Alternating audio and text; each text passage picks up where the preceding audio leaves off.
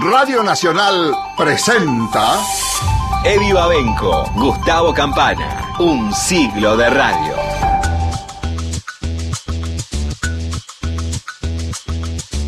Seis de la tarde, tres minutos. Buenas tardes a todos. Otro domingo gris nos toca, ¿sí? igual que el domingo pasado. Otro domingo gris, pero lindo para quedarse en casa y disfrutando de la radio, disfrutando hoy de un siglo de radio por AM870, un repaso que forma parte de estos festejos que arrancaron el 27 de agosto de los 100 años de la radio en la Argentina. Hoy tenemos un programa muy lindo con recuerdos de Kino, que se fue esta semana, y vamos también a cumplir con la promesa de terminar de redondear la historia de Víctor Hugo Morales, que empezamos la semana pasada, la historia de Víctor Hugo en el dial de la radio de la Argentina, y además, si tenemos tiempo, un extra, una chapita, adelantando el programa de la semana que viene, dedicado exclusivamente a Fernando Peña. ¿sí? Así que prepárense para eso también. Estamos con Pato Schulze en la, en la producción, está Matías Arreceigor en la, en la puesta en el aire, en la operación técnica, y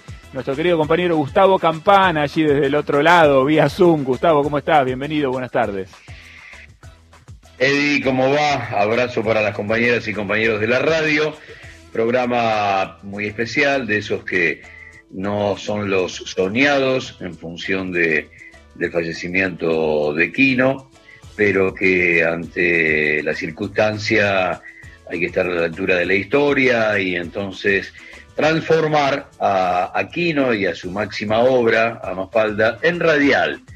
Lo que no es fácil, pero por suerte nos dio una mano un trabajo histórico de haber sido eh, a través de una producción española llevada a Mafalda a dibujitos animados y entonces podemos contar con esa banda sonora lo que siempre hay que recordar, no, no todos los autores eh, quedan conformes, contentos cuando su obra pasa de plataforma.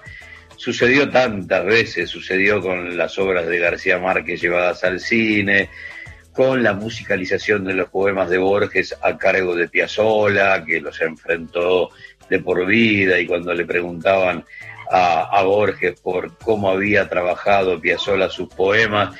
Él hablaba de Astor Pianola, irónico, despectivo.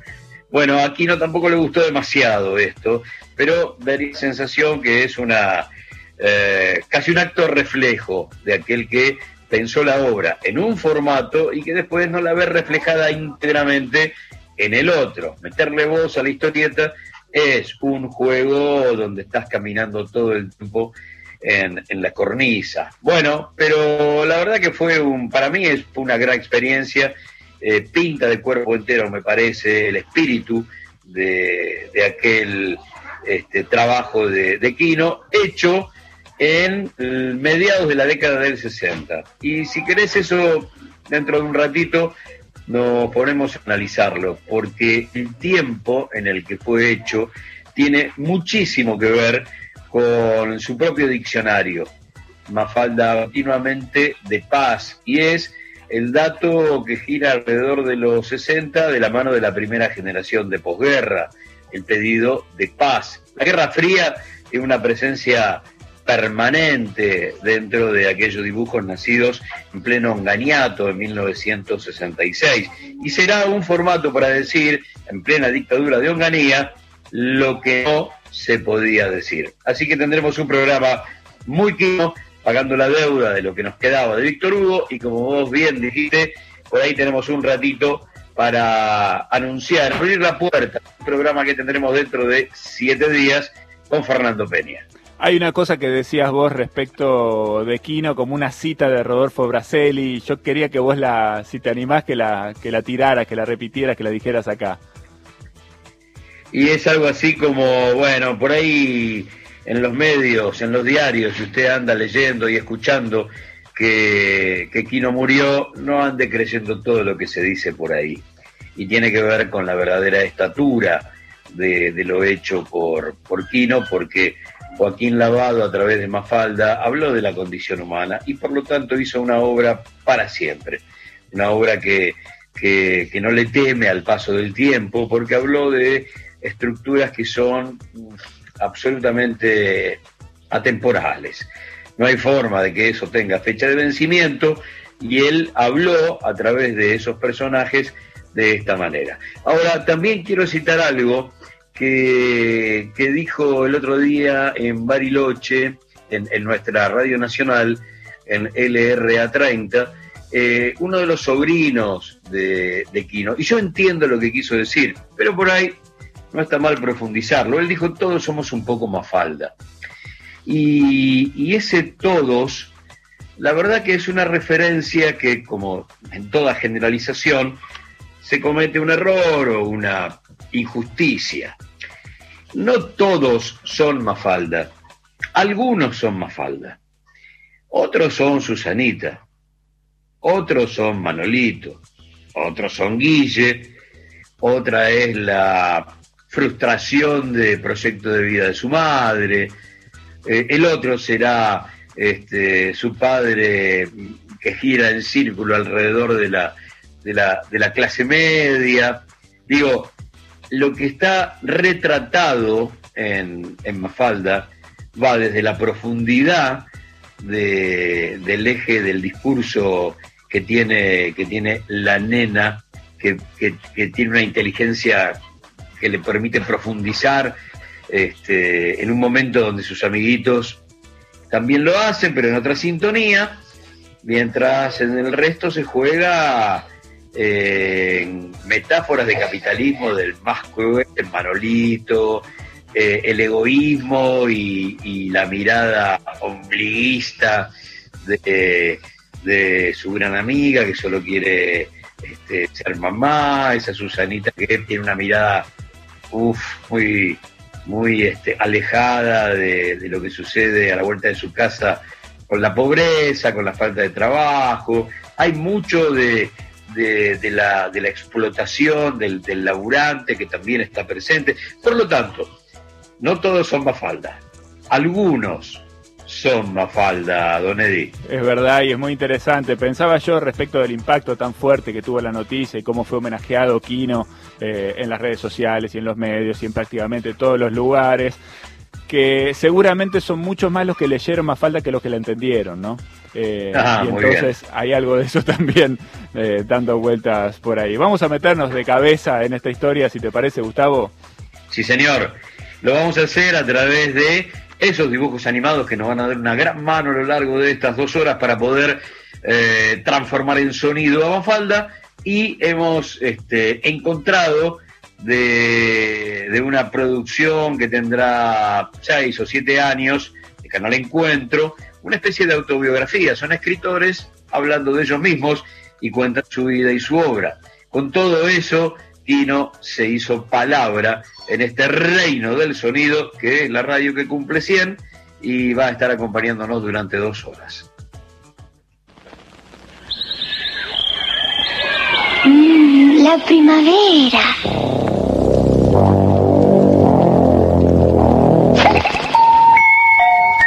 Los colores.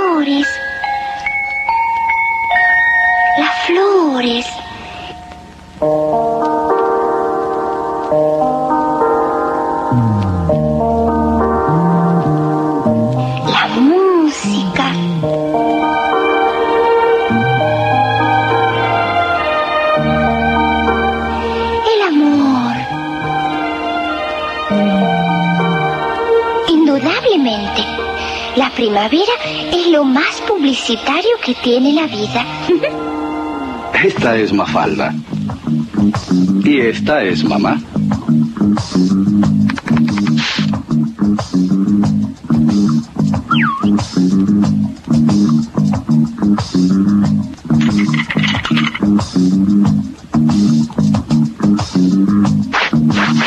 Mamá, ¿qué te gustaría hacer si vivieras?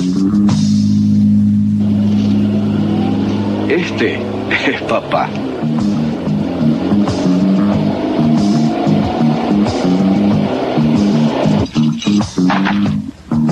Hola, papá.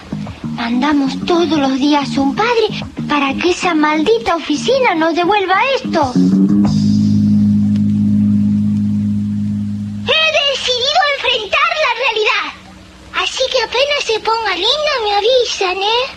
Este es Felipe.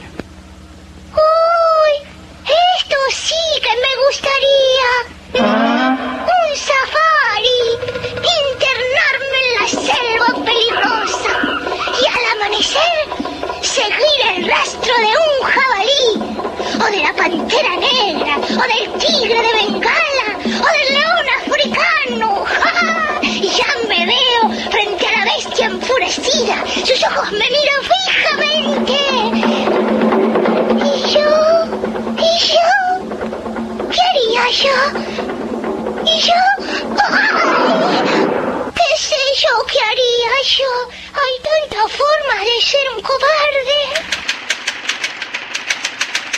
Siempre me llamó la atención que con tanta colonia española que tiene este país, los tangos hablen de París y ninguno, o de italiana también, nada, ningún tango habla de Roma, por ahí sí, hay un tango de, de alguien, un italiano que extraña, que vive en el riachuelo, barcos carboneros, este, todas esas cosas, bueno, pero nuestros tangos hablan siempre de París y no de, bueno, no por nada. Atahualpa Yupanqui también vivía en París. Tenemos una cosa muy rara nosotros. Arolas también, sí. Sí, sí, no, es una cosa. Hay un chiste del Cris, de un gaucho con un micrófono y la guitarra. Dice, ahora les voy a hacer una cosa de Don Atahualpa, irme de la Argentina. que me parece genial.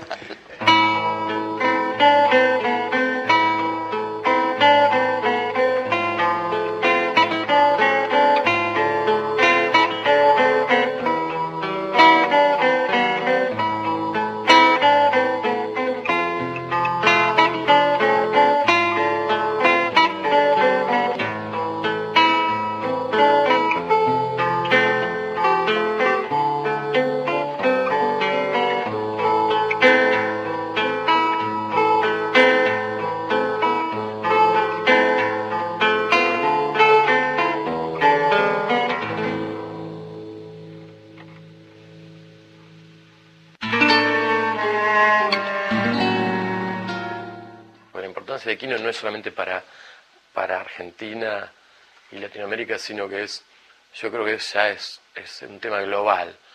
Eh, los niños en, en- en la historieta, Charlie Brown o, The Jules o Bart Simpson o, no sé, o Calvin, el que juega con, con el tigre, bueno, son todos personajes que se acercan al tema de la niñez primero, ¿no? Y, y este, los personajes que hizo Quino, Mafalda, Felipe, Manolito, son todos personajes que son niños, pero que dan un, como un target para que le guste a mi sobrina Sofía de seis años, a mi abuela, a mí, a todos. Cada uno entiende ciertas cosas de la historieta o le gustan ciertas cosas y, y, este, y la historieta funciona en todos los niveles. O sea, es una historieta para niños y es para adultos también. El servicio militar me acuerdo que había un chico de Córdoba que no conocía el tenedor, cosa que a mí me dejó. Era de estos tipos de campo que comen todo con el cuchillo. Y, y tanta gente que los fines de semana prefería quedarse en el cuartel antes que salir de Franco, porque estaban mucho más cómodos, tenían cama, agua caliente, cosas que en sus provincias no las conocían, además que les enseñaban a escribir a los que no sabían y a leer.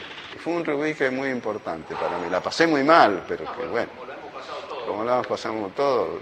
Por ahí a alguno le gusta, que sea. A mí me gustó aprender a disparar, por ejemplo, con armas. Este, porque yo cuando era chiquito, con tantas películas de guerra y qué sé yo, hacía muñequitos de japoneses y de alemanes y con una pistolita los, los mataba todos los días. ¿Yo contribuir con la humanidad? ¿Yo tener hijos para perpetuar la especie? ¿Qué me importa a mí la especie? Yo quiero ser madre y no una fábrica de repuestos. Esta es Susanita. Me parte el alma ver gente pobre. ¿A vos no? Yo no tengo nada contra los pobres, ¿viste? Todo lo contrario. Creo que necesitan ayuda y protección. Y aún más, soy una convencida de que la gran mayoría de la gente que es pobre no lo hace por maldad. ¿Pero qué maldad Susanita. Habría que dar techo, trabajo, protección y bienestar a los pobres. ¿Para qué tanto? Bastaría con escondernos. Este es Miguelito. ¿Cómo hará el tiempo para doblar las esquinas en los relojes cuadrados? ¿Qué nos contás de tu vida? Bueno, yo nací. A los cinco meses me salió el primer diente. Luego, a los dos años, ya hablaba bastante bien. Ahora voy al jardín de infantes y... En fin, eso es todo. Lo malo de ser chico es que uno termina de contar su vida en dos patadas. Este es Manolito. Todos somos iguales, solo que algunos tenemos un capital. Hola, Manolito. ¿Siempre pensando en tu futuro negocio? Ja, sí, en mi futuro supermercado. Ya te veo, de grande, al frente de tu supermercado. Al frente de mi fabulosa cadena de supermercados. Y tendrás muchos empleados. Ja, cientos y cientos de empleados. Que trabajarán felices porque pagarás buenos sueldos. Pagaré estupendos sueldos. ¡No! ¡Estás loca! Mira lo que me haces decir.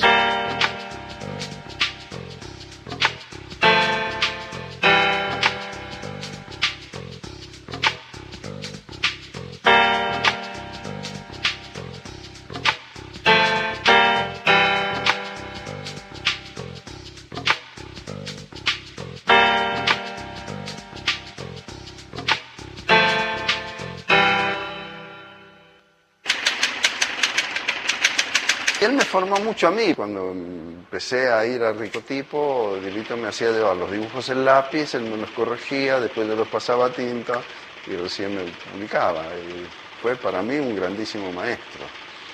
Que esa ventaja hoy no sé, para un chico que quiera empezar a publicar, no sé quién sería. Yo mismo no, no soy capaz de enseñar dibujo porque cada página que dibujo yo tengo que aprender cómo la voy a dibujar porque no lo sé. Resulta fascinante la actualidad que tiene todo lo que él escribe. Tuvo actualidad en los 60, en los 70, en el 2000. Eh, yo todavía me podía reír y es como que lo fui leyendo de nuevo a lo largo de los años y me daba cuenta de que cada vez entendía cosas diferentes, captaba distinto lo que decía. Eh, la verdad es que es muy interesante, creo que para todas las edades, eh, cada edad tiene su encanto en cuanto al arquino, porque en algún punto es la inocencia y, y después uno va entendiendo más sobre política o sobre otros temas y la verdad es, es muy interesante. Me gustó mucho todo Mafalda, me parece que es como una cosa cotidiana eh, y que es un poco atemporal, ¿no? Yo cuando lo leí en 1980, 1990 y pico y, y me causaban gracia cosas que habían pasado en 1960, 1970 y, y eso me parece que es lo, digamos, lo que está buenísimo.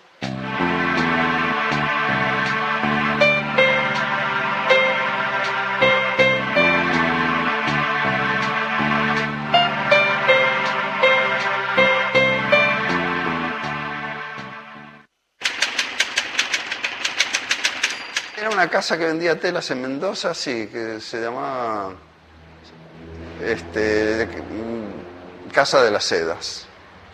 Y mm, me encargaron una historietita a ver, para hacerles publicidad, que apareció con tres o cuatro tiritas en el diario Los Andes de Mendoza, y era un personaje que se llamaba Sedalino y que iba a comprar tela, yo no me acuerdo ya de qué pasaba en la historia, debe haber sido algo bastante malísimo, pero bueno. Me gustaba hacer dibujos sin texto, que se entendiera solo con la imagen. Me gustaba mucho el humor mudo, que en eso también el Lino Palacio fue un gran maestro para mí, porque él tenía varias historietas, un personaje que se llamaba El cocinero y su sombra, que cada semana era un cocinero que tenía problemas con su propia sombra. Eh, hay que mantenerlo esto, este guion, ¿no? Yo siempre he trabajado con, con los periódicos, con los medios, con los noticieros, leyendo las cartas de los lectores que envían a los diarios, de qué se quejan, escuchando canciones, a ver de qué hablan. Eh, por eso lo que decís de Disépolo, sí, bueno, a mí me siento muy hermanado con, con su pesimismo que lamentablemente se ha revelado como una, una visión de lo que es en aquel momento era el futuro, hoy es este presente que tenemos, ¿no? Eh, me siento así, pero bueno, creo que no soy el único. Este, está el negro Caloy con su historieta de todos los días, con el Clemente que va contando lo que pasa.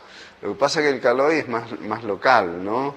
Eh, un poco lo que pasa también con el Inodoro Pereira, que es eh, también un relato muy lindo de, toda nuestra historia cultural. Yo, tal vez por ser hijo de inmigrantes y haberme criado en Mendoza, rodeado de, o sea, el almacenero era español, el carnicero también, el verdulero italiano, el que vendía el pescado era sirio-libanés, qué sé yo, me crié en, el Mediterráneo europeo, digamos, más que, que, en la Argentina. Mis padres andaluces, toda su familia y los amigos que hablaban andaluz. Yo llegué al colegio, a la escuela primaria, hablando en andaluz, tuve problemas de comunicación con mis compañeritos. Este, luego, al trasladarme a Buenos Aires, también tuve que adaptarme a palabras que no conocía, a mí venía con palabras yo que no entendían acá. Entonces siempre he tratado de ser un poco más universal, no, este, no, limitarme tanto a, tocar temas, eh, sí, nacionales, pero que se entiendan en todas partes.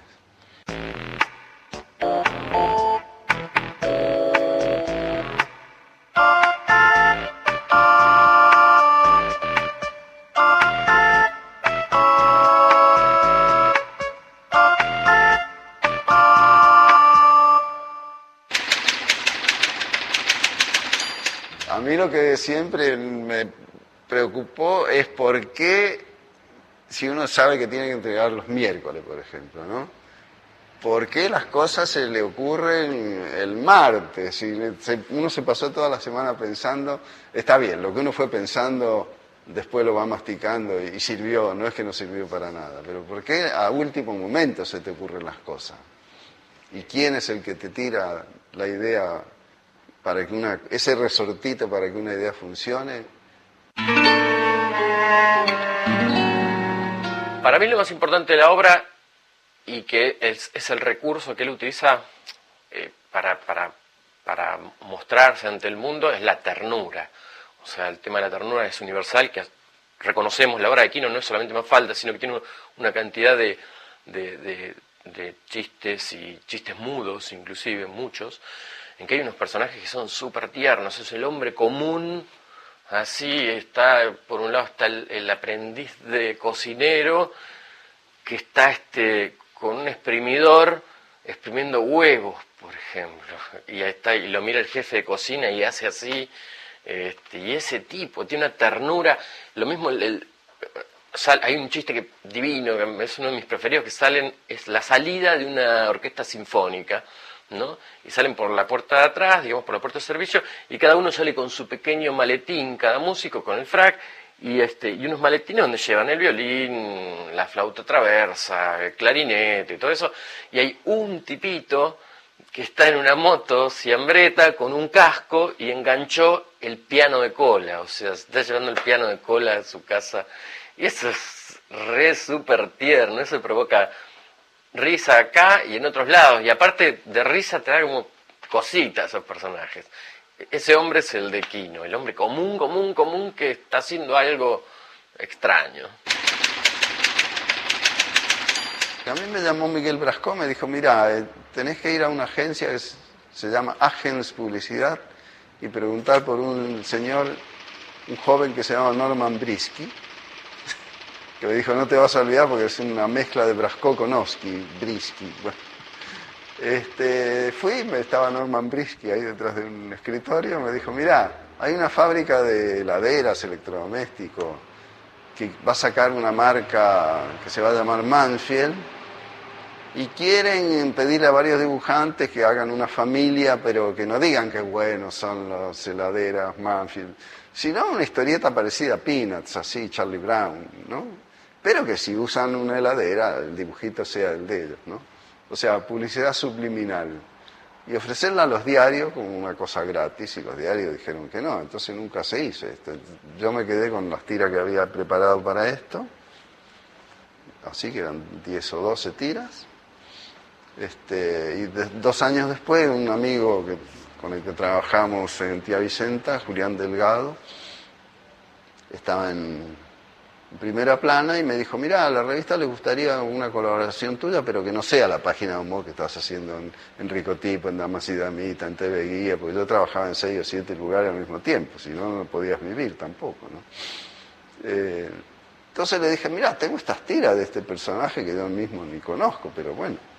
Y las empezaron a publicar así, sin, antes de que, en vez de contestarme, bueno, sí, te vamos a publicar, nada me llamaron y me dijeron, te la publicamos ya en este número que va esta semana. Y me encontré con que me estaban publicando unos personajes que yo no tenía desarrollados ni nada. Entonces ahí fue cuando me planteé, bueno, ya que lo voy a tener que seguir dibujando, que es un matrimonio con esta nena, eh, ¿qué, ¿qué, puedo hacer para como, como eje central de esto? Pensé, bueno, una nena en ese momento, claro, el movimiento de liberación de la mujer era, estaba en plena efervescencia, porque me preguntan por qué una nena y un nene. Bueno, yo creo que las nenas son mucho más despiertas y avispadas que los chicos, ¿no? Este, entonces pensé, bueno, una nenita que en la escuela le dicen lo que nos dicen a todos, ¿no? Que no hay que pegarse con los compañeritos, ser bueno, portarse bien, no tener envidia y que luego ve, escuchar la radio, lee los diarios, o ve la televisión y que los desastres que hacen los adultos, claro, va y pregunta por qué esto es así. Y bueno, y ahí empecé yo mismo a conocer a mi personaje, solo que a la tira número, no me acuerdo cuánto, veintipico, treinta, me, cansé de este mecanismo, mamá o papá, por qué tal cosa, y dije, bueno, no, acá metamos otro personajito que sea muy distinto de esta nena, y salió el Felipe, que bueno, que anda siempre. Y así se fueron agregando los demás por necesidades de, de guion. ¿no?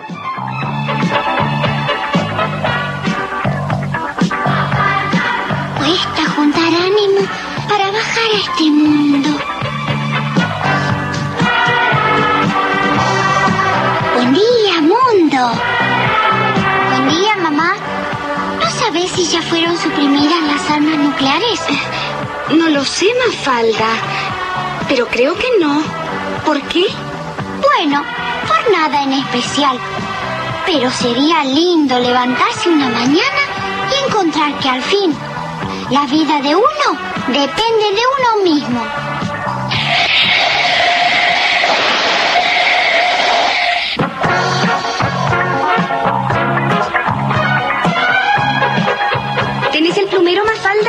Sí, mamá. Bueno, ya que estás ayudándome, limpia bien el globo terráqueo. ¿Limpio todos los países o solo los que tienen malos gobiernos?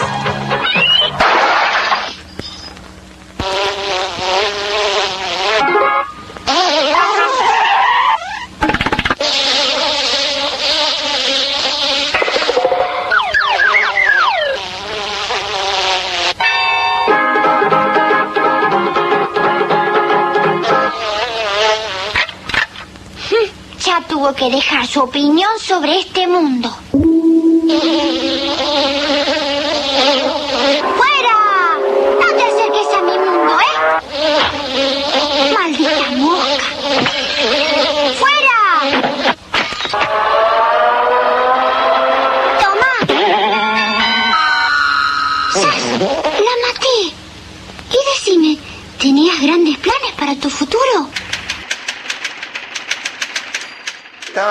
Las Ánimas, que creo que era los lunes, este, que se encendían velas en ciertas esquinas, donde se había muerto alguna persona en un accidente o lo habían matado. Sí, había todo eso. Y no sé si hoy todavía está la leyenda del futre, que era un pagador de mineros en la cordillera, que una noche lo asaltaron y entonces eh, cuando eh, los- la época que hice el servicio militar, en las maniobras que íbamos a la montaña, muchas veces de guardia había chicos que tenían miedo que se les apareciera el futre, ¿no? Porque era un fantasma, no hacía nada parece, pero el verlo espantaba, porque aparecía con la cabeza en la mano, una historia así muy truculenta. Yo antes también tuve la suerte de, cuando terminé la escuela primaria, ingresé a Bellas Artes de la Universidad de Cuyo y tuve un profesor que era fantástico y que era muy amigo de, de Oski, que fue uno de los grandes dibujantes que ha tenido este país y del cual tuve la suerte de ser muy amigo, pese a que me llevaba 14 años, mayor que yo era. Este, y con el mismo Divito, en el momento en que empezamos a ser muy amigos, este tipo va y se mata en su quinto accidente automovilístico, ¿no? O sea, lo logró. Oski me enseñó muchísimas cosas, yo no, no tengo nada de su estilo porque eh, era muy personal, pero me enseñó una manera de trabajar, me inculcó una moral de lo que es el trabajo, de que cuando uno le encargan un dibujito para la revista más humilde del último pueblito de la última provincia, hay que romperse el alma como si te lo hubieran pedido del New Yorker, ¿no? Como si fuera una tapa del New Yorker.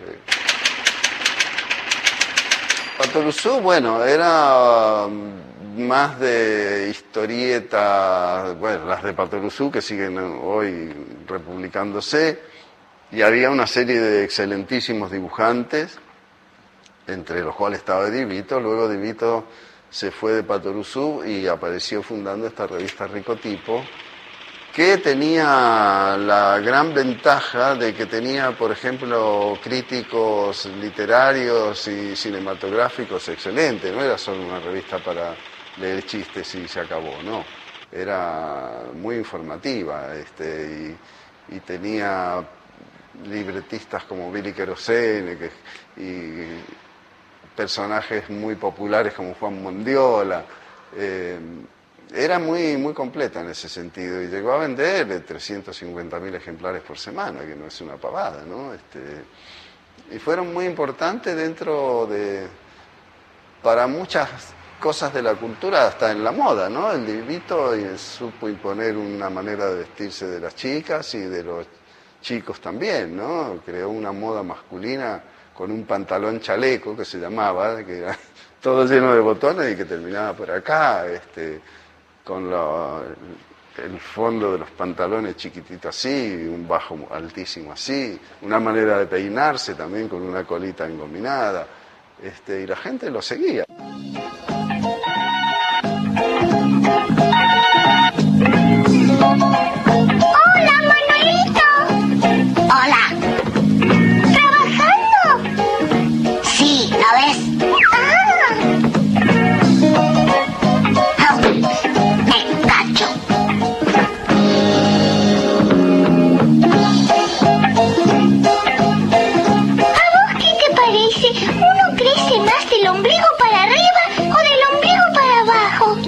Tiempo de contestar semejantes estupideces.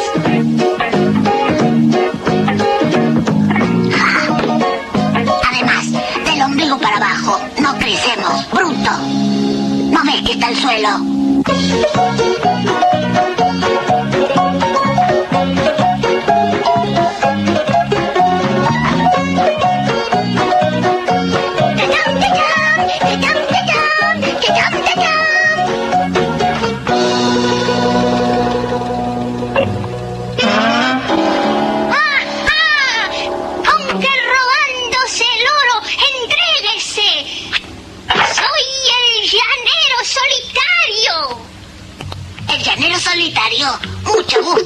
Mi nombre es Rockefeller, a sus órdenes.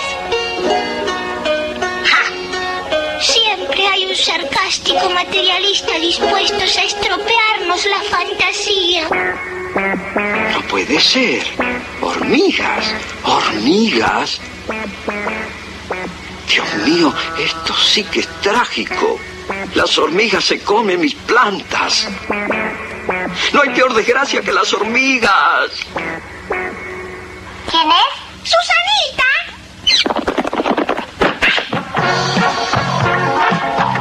Adelante, Susanita. Me alegra que vengas a conocer mi casa. Esa es mi mamá. Antes de casarse, estudiaba. Y seguía una carrera y todo. Claro. Y fue a la universidad y todo. Claro. Y había conseguido novio y todo. Novio, no. Así que fue a la universidad para nada. Este es mi papá, ¿ves? Hola.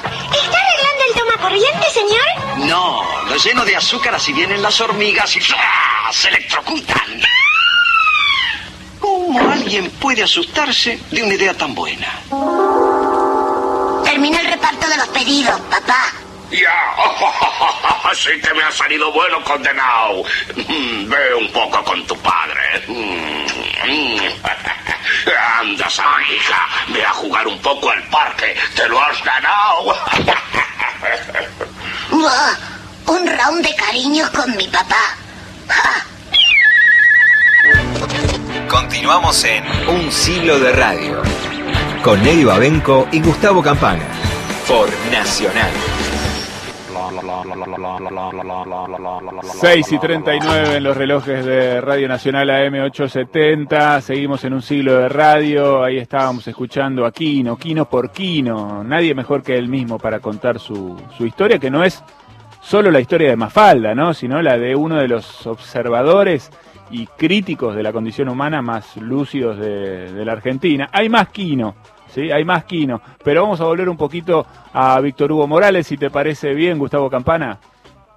Sí, señor, y un poco para refrescar lo que hicimos hace siete días, una muy buena suma de las partes para escucharlo hablar de papel prensa, de paso tiene un, un librazo sobre ese punto medular del comienzo de este nuevo capítulo de la batalla cultural en la República Argentina hace más de, de 40 años. Vuelve al, relato a través del gol de Saviola a Costa de Marfil en Alemania 2006. Lo vamos a tener en aquellos micros memorables que grabó para Abuelas de Plaza de Mayo, en el histórico gol de Chilabert a Burgos, en la cancha de Vélez, aquella noche, un poema para Milagro Sala y sobre el final de este bloque, un gol imaginario de un hombre que jugó al fútbol, pero que para todos nosotros es recuerdo eterno a través de su literatura el gordo Osvaldo Soriano. El papel prensa es un eje de la historia de este país. Es eh, algo que, teniendo en cuenta la importancia de los medios de comunicación y que fue el punto de partida de un crecimiento continuado eh, de ciertos medios que han condicionado a todos los gobiernos y que han condicionado el tipo de información que se consume en la Argentina, y que en determinado momento entraron en el desenfreno de la mentira y que han hecho mucho daño al país por sus intereses, no por cuestiones ideológicas siempre respetables. Los medios han nacido con un componente ideológico desde siempre. Cuando hablamos de la nación, que nace en 1870, estamos hablando de un interés de un sector, una élite en aquel momento del país que quería convertirse en una tribuna doctrinaria para que el mundo recorriese el camino al que ellos aspiraban. Entonces yo pude leer La Nación durante mucho tiempo sin ningún inconveniente porque sabía lo que piensa. Entonces no me dañaba. Lo que me daña es la mentira persistente en la que cayeron en estos años La Nación, Clarín, eh, aquello que nació con papel prensa. Fortalecieron mucho su poder, condicionaron a otros diarios del interior, se los compraron a los más importantes, le fijaron la agenda a los menos importantes porque si no, no les vendían papel o se los vendían con mucha dificultad.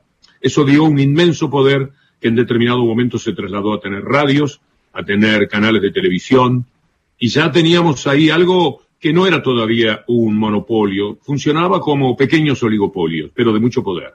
Desde ese poder siempre fueron extorsionando y llevándose por delante a los gobiernos y acrecentándolo. Cuando llegó el fútbol en 1992, y de ahí viene toda mi presencia en estas discusiones, yo estaba en un lugar privilegiado para ver qué era lo que estaban haciendo.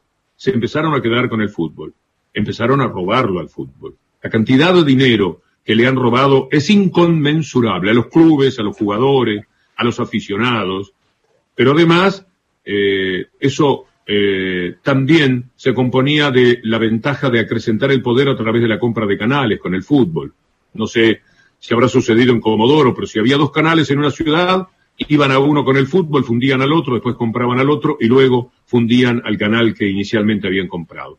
Ese fue el detonante de este poder que nos lleva por delante todos los días, que nos condiciona y al que desde 1992 ya combato, aunque hay algunas cosas ya declaraciones del 87-88 cuando se empezaban a formar estos multimedios, este particularmente multimedio eh, que es el más poderoso, que es el del grupo Clarín. O sea que papel prensa es el Big Bang de una historia de mucho dolor y de mucha mentira para la República Argentina. Saviola, Saviola, entrega para Macherano, Macherano tocando la pelota para Riquelme. Riquelme juega sobre la izquierda, se viene con pelota dominada Maxi, otra vez adentro para Riquelme, viene a presentarse el pase, Saviola libre, cara a cara con el arquero, tocó gol.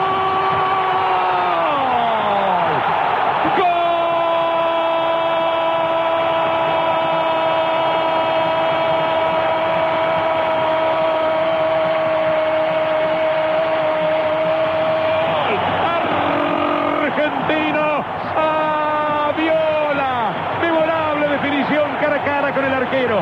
Un pase genial de Juan Román Riquelme. Se fueron con Crespo. De atrás venía Saviola. El pase fue para él. Por eso quedó habilitado. Y Javier Saviola convierte el segundo gol para la Argentina en un momento más que oportuno. La Argentina estaba sufriendo los embates de Costa de Marfil. Apareció toda la ingenuidad defensiva de los africanos, el genio de Riquelme, la puntería y la velocidad en el pique corto de Javier Saviola. Goles de los delanteros netos argentinos. Crespo y Saviola gana el equipo albiceleste 2 a 0. Se lo decimos a los 38 minutos 30 por Continental. Era un momento difícil del trámite. Qué maestro Riquelme, qué bien Saviola. Hay que esperarlo a Saviola y siempre da goles. En julio de 1977, María de las Mercedes Argañarás y Tomás Fresneda fueron desaparecidos por el terrorismo de Estado. Tomás integraba la gremial de abogados, representaba a trabajadores y a gremios. Tenían dos hijos, Ramiro de cuatro años y Martín de dos. Cuando la pareja fue secuestrada, esperaban al tercero. Debió haber nacido durante el cautiverio de su madre. Sus dos hermanos están buscándolo. Uno ha tenido eh, poco tiempo con sus padres para vivir y, y- y ha tratado durante todos estos años de recuperar esos pocos añitos, ¿no? Dos años y medio que tuve padre y tuve madre y por supuesto que la tragedia empezó eh, ese 8 de julio de 1977.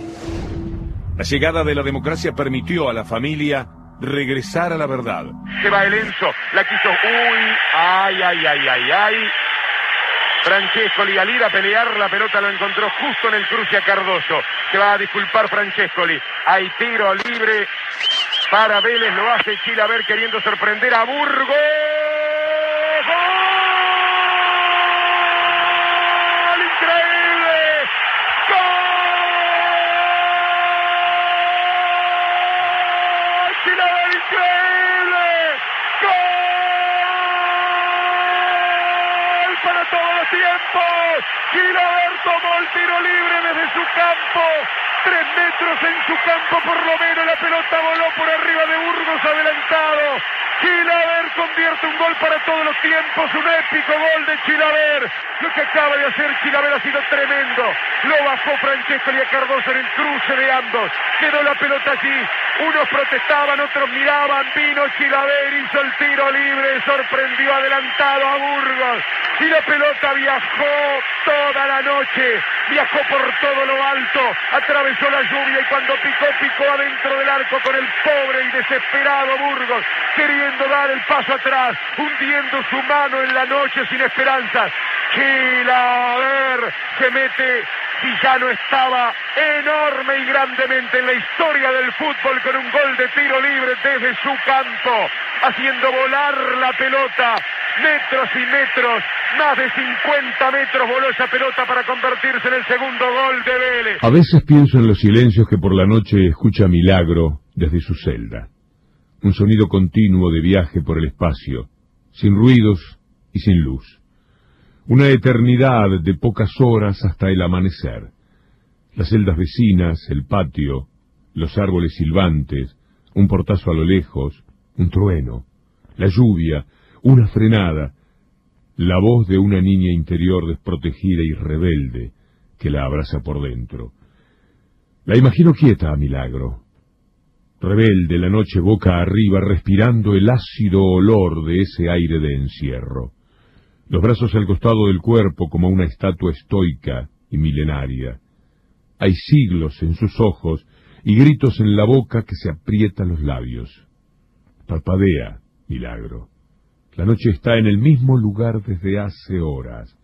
Es un animal que la mira indolente, la tristeza con sus fauces abiertas. Sé que si me desvelo en mi cama tibia, puedo mirarla. Ella está despierta, a toda hora, esperando el sol que le debemos.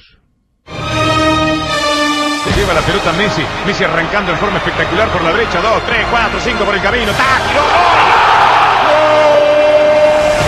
Se juntan los más grandes para hacer el mejor fútbol mundial. Juega Messi. Relata Víctor Hugo. Eliminatorias Qatar 2022. Argentina-Ecuador. En vivo y en directo desde la bombonera. Jueves 8 de octubre desde las 20. De Ushuaia a La Quiaca, de Mendoza a Misiones, de Chaco a la Antártida. Toda la Argentina unida por la selección. El Mesías ha venido a salvar al fútbol. Relatores, pasión nacional para todo el país. Solo por la radio pública. Las dos carátulas, el Teatro de la Humanidad, presenta Si no me soltás, doy vuelta a la mesa. La Tigra, de Florencio Sánchez. Voy a probarles que todavía soy la tigra. Con la actuación de la primera actriz Susana Rinaldi y un elenco de primeros actores. No vayas a salir con el purrete ese. Haré un nudo en el pañuelo para no olvidarme. Producción y dirección Nora Massi. Domingo, 22.30 por Nacional, la radio pública. Ahora, Nacional, en todo el país. 6 de la tarde, 50 minutos. Una entrevista realizada por Tom Lupo, nada más y nada menos que a Charlie García. Grabaciones encontradas. Tom Lupo, León Gieco. La idea es como fundir las dos cosas en una. Tanto Pinera como yo tenemos una onda de Buenos Aires, Por pero a la vez caminos diferentes. eso y a la vez se comparte la misma intensidad de placer y la misma pena y el mismo horror. Lunes a la una de la madrugada. Es una forma del trabajo, el placer. Como viste que al principio dijiste, sí, eso se puede llamar trabajar. Ojalá se pudiera laburar así siempre, ¿no? Bueno, la idea es esa. Por Nacional, la radio pública. Aire. Un recorrido por la historia de la radio. 100 años de programas, sonidos, entrevistas. Un siglo de radio. Con Eddie Babenco y Gustavo Campana.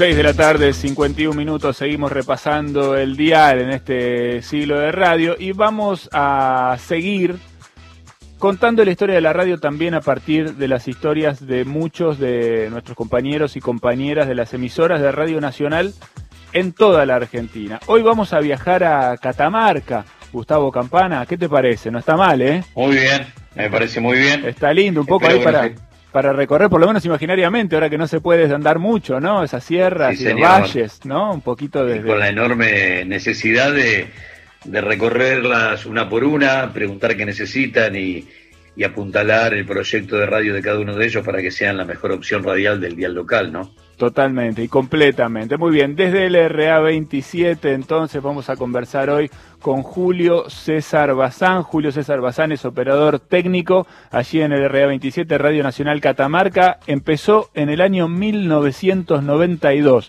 un 9 de septiembre me dicen acá de 1992, 28 años entonces trabajando en la emisora local de, de Catamarca y como operador técnico, ¿no? Hasta acá venimos hablando con locutores y periodistas, no hablamos todavía con ningún operador técnico, cosa que nos abre también el abanico para, para hacer eh, otro tipo de preguntas. Vamos a darle primero la bienvenida a Julio César, gracias por, por estar con nosotros, gracias por atendernos. Aquí Gustavo Campana y Eddie Babenco desde Radio Nacional Buenos Aires.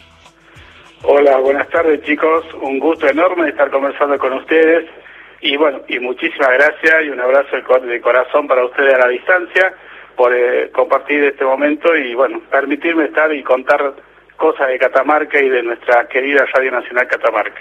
Está buenísimo. Estoy pensando como primera pregunta para, para hacerte algo de lo que no hablamos mucho, que todos damos por sentado, pero imagino que algunos oyentes deben tener algunas fantasías respecto de qué hace un operador técnico. Como sos el primero con el que, con el que hablamos, ¿podrías describir rápida y, sintéticamente de qué se trata tu tarea? Generalmente, en esta parte de, la parte técnica, yo soy operador técnico. La gente sí se pregunta, la gente se imagina la radio, como así también lo soñé yo en algún momento. La gente llega a la radio, las personas, y dicen, queremos conocer la radio. Y cuando entran y ven, generalmente se imagina la, la voz, lo que ellos identifican la radio es la voz. Entonces, el locutor. Y de pronto cuando llegan se dan con la parte técnica, operadores técnicos, dice, pero, y, y esto se preguntan, y bueno, ven consola, hoy la computadora, algunas bandejas giradiscos que tenemos como archivo, casetera, y empiezan a preguntarse, esta es la otra parte de la radio, y esta es la otra parte de la radio. O sea, la, la radio es locutores, parte técnica, y lo mismo cuando van a visitar la, la planta transmisora. Sabemos bien que Radio Nacional tiene una, en todas sus emisoras tiene AM, entonces hay mucha gente que desconoce todo eso y se imagina y cómo puede ser que funcione la radio. Y ahí cuando explicamos nosotros todo lo que hacemos y la verdad que se van con otra idea mágica de lo que es la radio, que únicamente creen que es audio la voz y se dan cuenta que hay un montón de personas trabajando alrededor de esa voz que se escucha al aire. Julio, te tocó vivir la, la revolución tecnológica.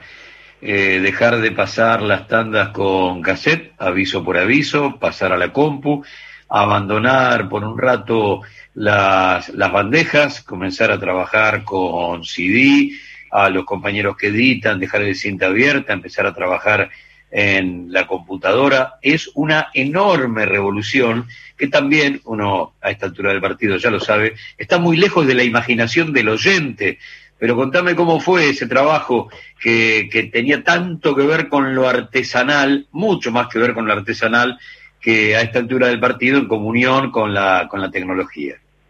Sí, total, totalmente, muy bien la descripción que haces. Yo entré en la etapa que todavía se usaban los discos, yo trabajé con discos 33 y 45, teníamos cuatro bandejas, las caseteras, los famosos cassettes y, y las cintas abiertas. Y la verdad que lo viví todo el proceso. Por eso soy hoy un agradecido de, la radio de haber conocido todos esos procesos y cada vez que se acerca alguien les cuento eh, cómo fue ese cambio.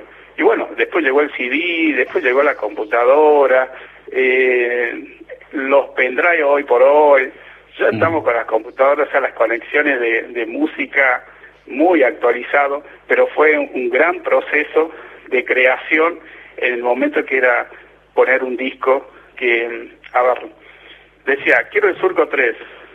Y era, era, un arte. O sea, sacarlo del 1 y pasarlo al 3 en milésimo de segundo. Y lo hacíamos. Hasta el día de hoy seguimos practicando con algunas bandejas giradiscos que tenemos, pero sí, no, era algo algo mágico y, o sea, no estoy en contra de la tecnología, pero eh, era era arte, una de las palabras que usaste vos, es totalmente de acuerdo con eso. Qué bueno, qué interesante. Estaba pensando de los de los programas que te tocó vivir. Estamos hablando con Julio César Bazán, que es operador técnico en Radio Nacional Catamarca. De los programas de los que participaste en todos estos casi 30 años de, de laburo, ¿cuáles son los que recordás con tal vez con más cariño, los que más te gustaron, alguno que te haya marcado especialmente? Bueno, eh, tuvimos, la verdad que trabajé eh, en casi todos los programas. Pero bueno, hay un programa que sí se ha proyectado mucho acá y, que sigue todavía en vigencia, es, Recordando Éxitos. en ese inicio cuando ingresé yo, eh, se trabajaba todo con disco, había que hacer una variedad de cortinas y, y sumado a eso, eh, gran cantidad de música que se pasaba, y con disco en 33, en 45 revoluciones, así que había que estar muy atento, se jugaba mucho es un proceso, ahí reconozco que era un proceso onda DJ, pero funcionó y un programa que marcó mucho la audiencia catamarqueña y sigue y, el, nuestro locutor es un compañero que se jubiló y lo sigue haciendo, así que bueno, y siempre nos reconoce, un programa que quedó muy marcado en la producción catamarqueña de nuestra Radio Nacional. ¿Qué tipo de música tenía recordando éxitos? Recordando éxitos, bueno, en esa época estaban los iracundos, los galos, eh, después cuando fue evolucionando con el tiempo los volvimos los chicos ochentosos, lo que escuchábamos nosotros en ese momento, después pasaba a ser parte de, la historia del año 2000, que empezábamos a poner, pero era toda esa, esa música de, de iracundo, los galos, los linces, bueno, y así, Perales, eh, toda esa temática de música que había en esa época. Qué maravilla. ¿Cómo es? Eh, nos quedan un par de minutos hasta las noticias, pero sintetizame cómo es hacer radio desde lo técnico en plena pandemia. Desde lo técnico sí, es un gran desafío, eh, pero lo hicimos, se complicó mucho con ese tema de la pandemia, pero fue un desafío fuerte, creo que todos lo hemos logrado a nivel país, en todas las emisoras. Eh, eh, hicimos todo lo posible, usar todas las herramientas posibles que nos dio la tecnología. También tenemos programas por Zoom, también tenemos distinta diversidad de programas, mucho el teléfono por WhatsApp. Pero bueno, eso funcionó y yo creo que el espíritu de, la parte técnica de estar a disposición siempre de, de producir, de ayudar todo lo que sea para la radio. Y ese fue uno de los motores que siempre, eh, o sea, siempre estuve dispuesto a hacerlo en bien, en beneficio de nuestra radio nacional. Muy bien, bueno, Julio César, qué placer tener este rato para, para poder conversar con vos, para que nos cuentes un poco, bueno, algunas de las experiencias de Radio Nacional Catamarca y seguir recorriendo este, este siglo de radio también con todos los compañeros y las compañeras de todas las emisoras del país. Te mandamos un abrazo muy grande, ¿eh? gracias. Bueno, un abrazo grande para ustedes y para todos los compañeros que yo siempre digo son son amigos y compañeros de trabajo a todos los que integramos la parte técnica del Radio Nacional eh, en todo el país. Así que un cariño grande, chicos, y la mejor de la suerte. Muchísimas gracias. Ahí estaba entonces Julio César Bazán, operador técnico en LRA 27 Radio Nacional Catamarca, contando su experiencia. Gustavo, tenemos que ir a las noticias, pero nos queda un montón todavía, para seguir compartiendo aquí, ¿no? A Víctor Hugo y algunas sorpresas más. Así que en ratito volvemos, ¿sí? Dale. Momentos inolvidables de un medio que cambió la historia. Para siempre. Un siglo de radio. Eddie Babenco, Gustavo Campana. Por Nacional.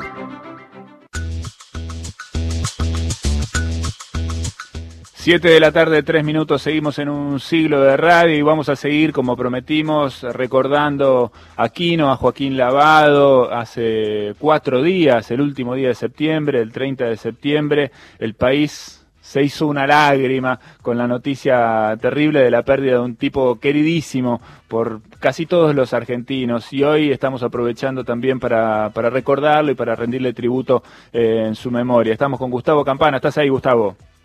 Sí señor, y estaba pensando en algunas cosas que eh, surgieron en el bloque anterior, sobre todo vía ese formato tan particular de ponerle voz a los personajes de Kino a través de versiones de dibujitos animados que a él no le gustaban tanto.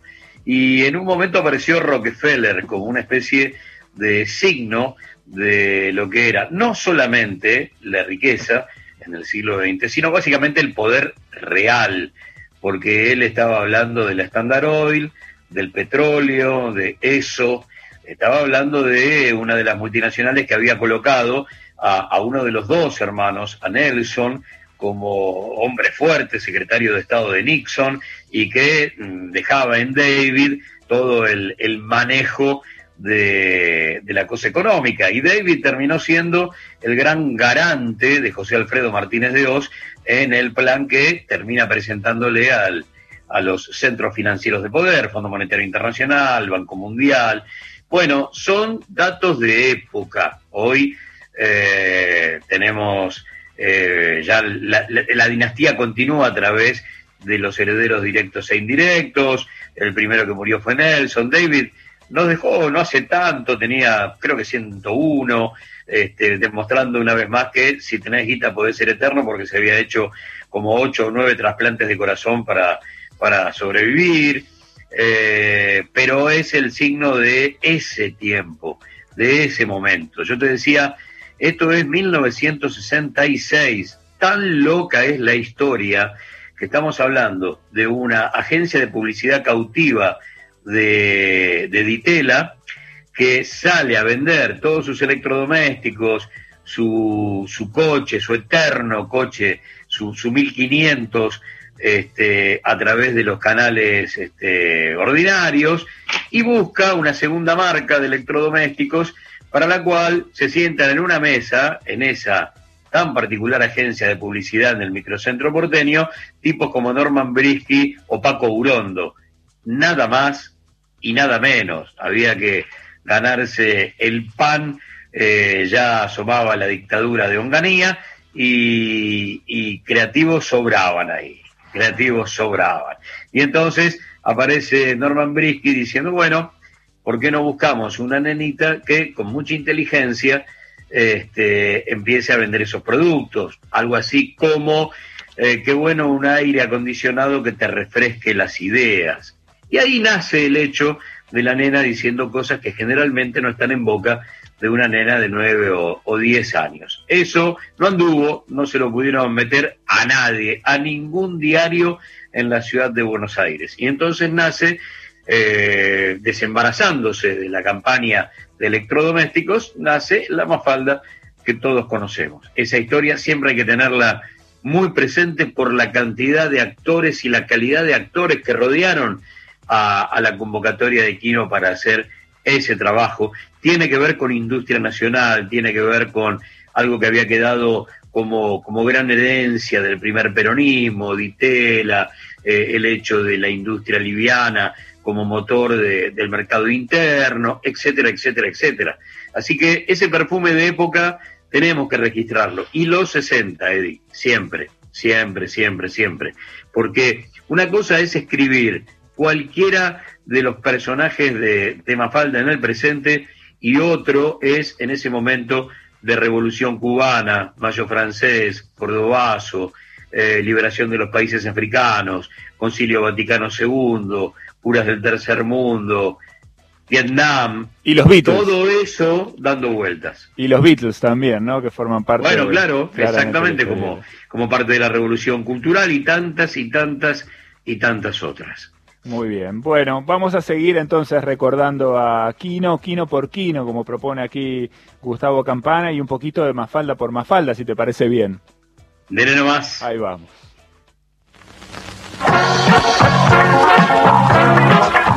Manolito, mi mamá me manda a comprar aceitunas. ¿Son ricas? Especiales para ejecutivos. Prueba una.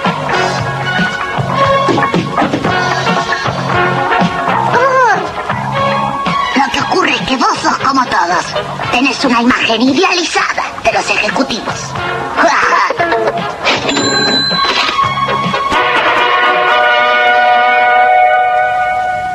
Señor director, la Rockefeller Corporation pide por favor unos días más para reunir esos millones que nos deben. A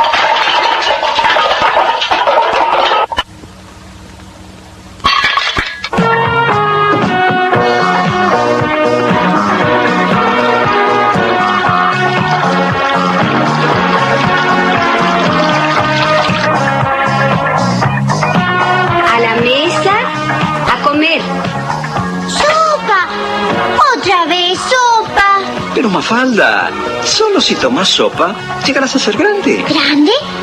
¿Grande como quién? Eh, como mamita, como yo. Va, eso no vale el sacrificio.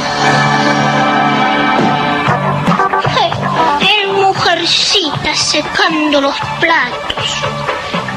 Mujercita, mujercita, mujercita. Me dije diez mil veces que ayudar a mi mamá no es ser mujercita, es ser bueno. Es de hombres buenos ayudar a la madre. Así que no confundir, ¿eh? Una cosa es ser mujercita y otra muy diferente es ser bueno. La abuelita secando los platos.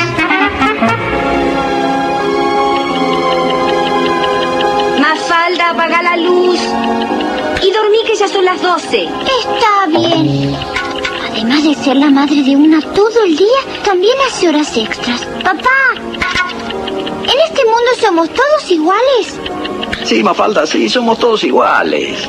¿Por qué no te dormís en vez de preocuparte por esas cosas? Si no me preocupo, solo preguntaba si somos iguales. Bueno, hasta mañana.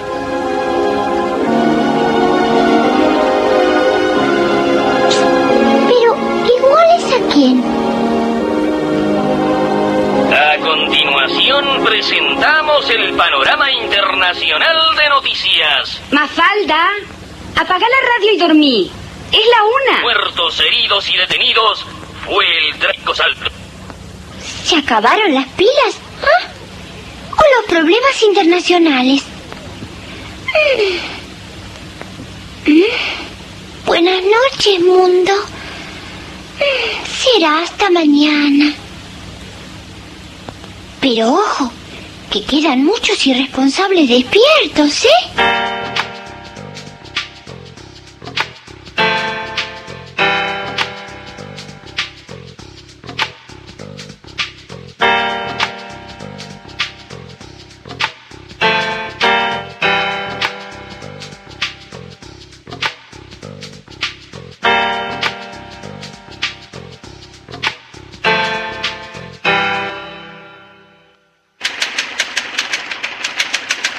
Formó mucho a mí. Cuando empecé a ir a Ricotipo, Dilito me hacía llevar los dibujos en lápiz, él me los corregía, después yo los pasaba a tinta y recién me publicaba. Y fue para mí un grandísimo maestro.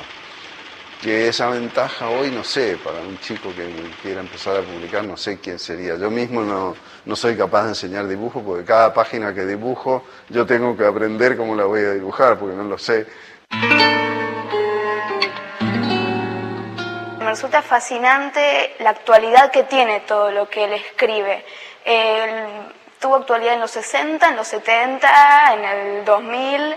Eh, yo todavía me podía reír y es como que lo fui leyendo de nuevo a lo largo de los años y me daba cuenta de que cada vez entendía cosas diferentes, captaba distinto lo que decía.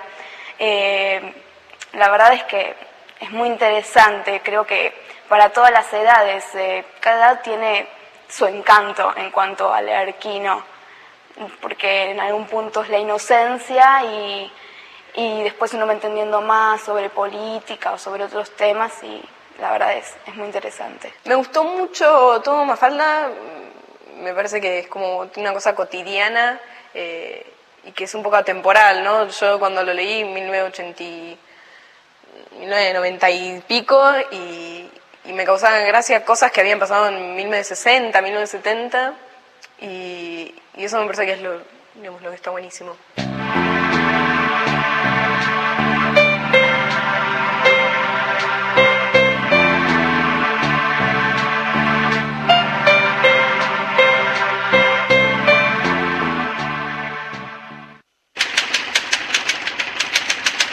Era una casa que vendía telas en Mendoza, sí, que se llamaba este, mm, Casa de las Sedas. Y mm, me encargaron una historietita a ver, para hacerles publicidad, que apareció con tres o cuatro tiritas en el diario Los Andes de Mendoza, y era un personaje que se llamaba Sedalina y que iba a comprar tela. Yo no me acuerdo ya de qué pasaba en la historia, debe haber sido algo bastante malísimo, pero bueno. Me gustaba hacer dibujos sin texto, que se entendiera solo con la imagen. Me gustaba mucho el humor mudo, que en eso también el Lina Palacio fue un gran maestro para mí, porque él tenía varias historietas, un personaje que se llamaba El cocinero y su sombra, que cada semana era un cocinero que tenía problemas con su propia sombra. Eh, hay que mantenerlo esto, este guion, ¿no?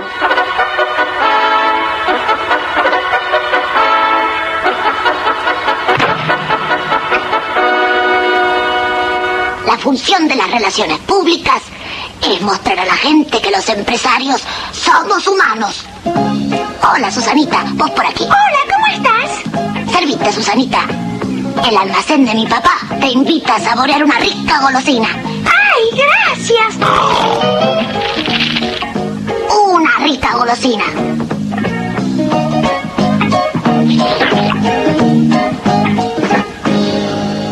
Función de las relaciones públicas es mostrar a la gente que los empresarios somos humanos, pero no tontos. ¡Ja! Felipe, ¿podrías ir a la lechería? Lo siento, mamá, no tengo tiempo. ¿Cómo? Sin embargo, a la gente grande esa mentira se la respeta. Comandante Neil Armstrong viajando por el espacio. La NASA lo ha enviado en misión espacial a buscar muestras del suelo lunar. Me manda mi mamá a buscar un pan de manteca. Aquí vuelve el comandante Neil Armstrong, planeando no darle el vuelto a la NASA, que ya lo tiene podrido con estas misiones espaciales. Almacén Don Manolo, buenos días. ¿Quién habla, Manolito? Servidor, señora. Habla la mamá de Mafalda. ¿Podrías traerme el pedido? Enseguida.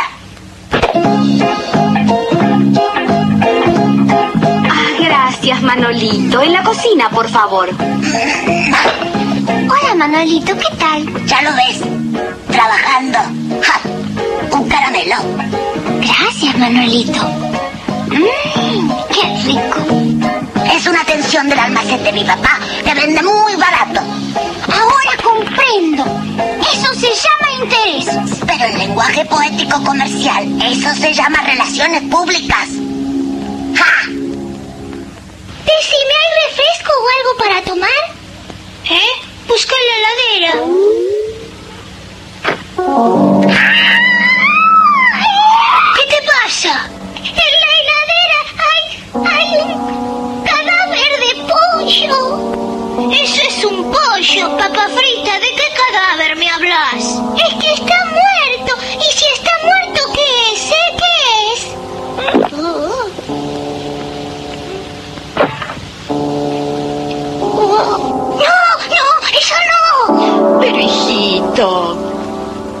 Pata del pollo, que a vos te gustaba tanto. Yo siempre he trabajado con, con los periódicos, con los medios, con los noticieros, leyendo las cartas de los lectores que envían a los diarios, de qué se quejan, escuchando canciones, a ver de qué hablan. Eh, por eso lo que decís de Disépolo, sí, bueno, a mí me siento muy hermanado con, con su pesimismo que lamentablemente se ha revelado como una, una visión de lo que es el- en aquel momento era el futuro, hoy es este presente que tenemos, ¿no? Eh, me siento así, pero bueno, creo que no soy el único. Este, está el negro Calói con su historieta de todos los días, con el Clemente que va contando lo que pasa. Lo que pasa es que el Calói es más, más local, ¿no? Eh, un poco lo que pasa también con el Inodoro Pereira, que es eh, también un relato muy lindo de, toda nuestra historia cultural. Eh, yo, tal vez por ser hijo de inmigrantes y haberme criado en Mendoza, rodeado de, de- de- o sea, el almacenero era español, el carnicero también, el verdulero italiano, el que vendía el pescado era sirio-libanés, qué sé yo, me crié en, el Mediterráneo europeo, digamos, más que, que en la Argentina. Mis padres andaluces, toda su familia y los amigos que hablaban andaluz. Yo llegué al colegio, a la escuela primaria, hablando en andaluz. Tuve problemas de comunicación con mis compañeritos. Este, luego, al trasladarme a Buenos Aires, también tuve que adaptarme a palabras que no conocía. A mí venía con palabras yo que no entendían acá. Entonces siempre he tratado de ser un poco más universal, ¿no? Este, no, limitarme tanto a, a tocar temas, eh, sí, nacionales, pero que se entiendan en todas partes.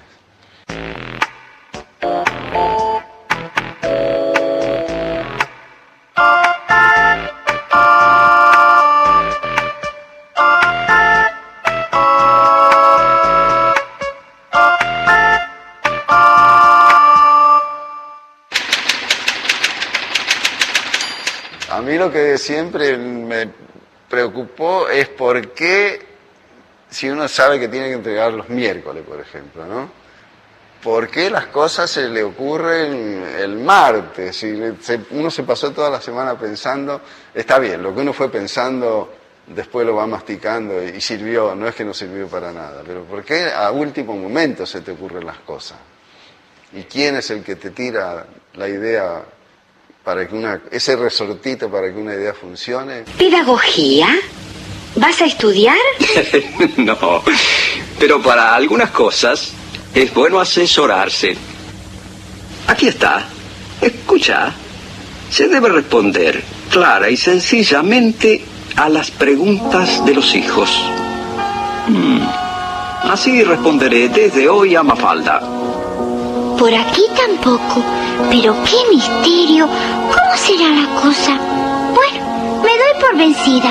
Papá, el mundo, o sea, la Tierra, ¿de qué sexo es? ¿Cómo de qué sexo? Pero Mafalda, ¿cómo va a tener sexo el mundo? Así que además de todo lo que le pasa, el pobre no tiene sexo. Cuando sea grande, voy a tener un hijito. Le voy a dar la mamadera, lo voy a bañar. Ajo, ajo, ajo. Y como va a ser un bebé hermoso, va a trabajar en la televisión. Después va a ir a la escuela y por supuesto va a ser abanderado. Luego irá a la facultad y será doctor. Doctor especialista, de los que ganan mucho dinero. Y me llevará a pasear en un auto muy grande y moderno. Hasta que un día él también conocerá a una chica y... Mamá, te presento a mi novia. ¿Y si ella que me lo echa a perder y me lo deja en la ruina. ¡Maldita sea mi maternidad!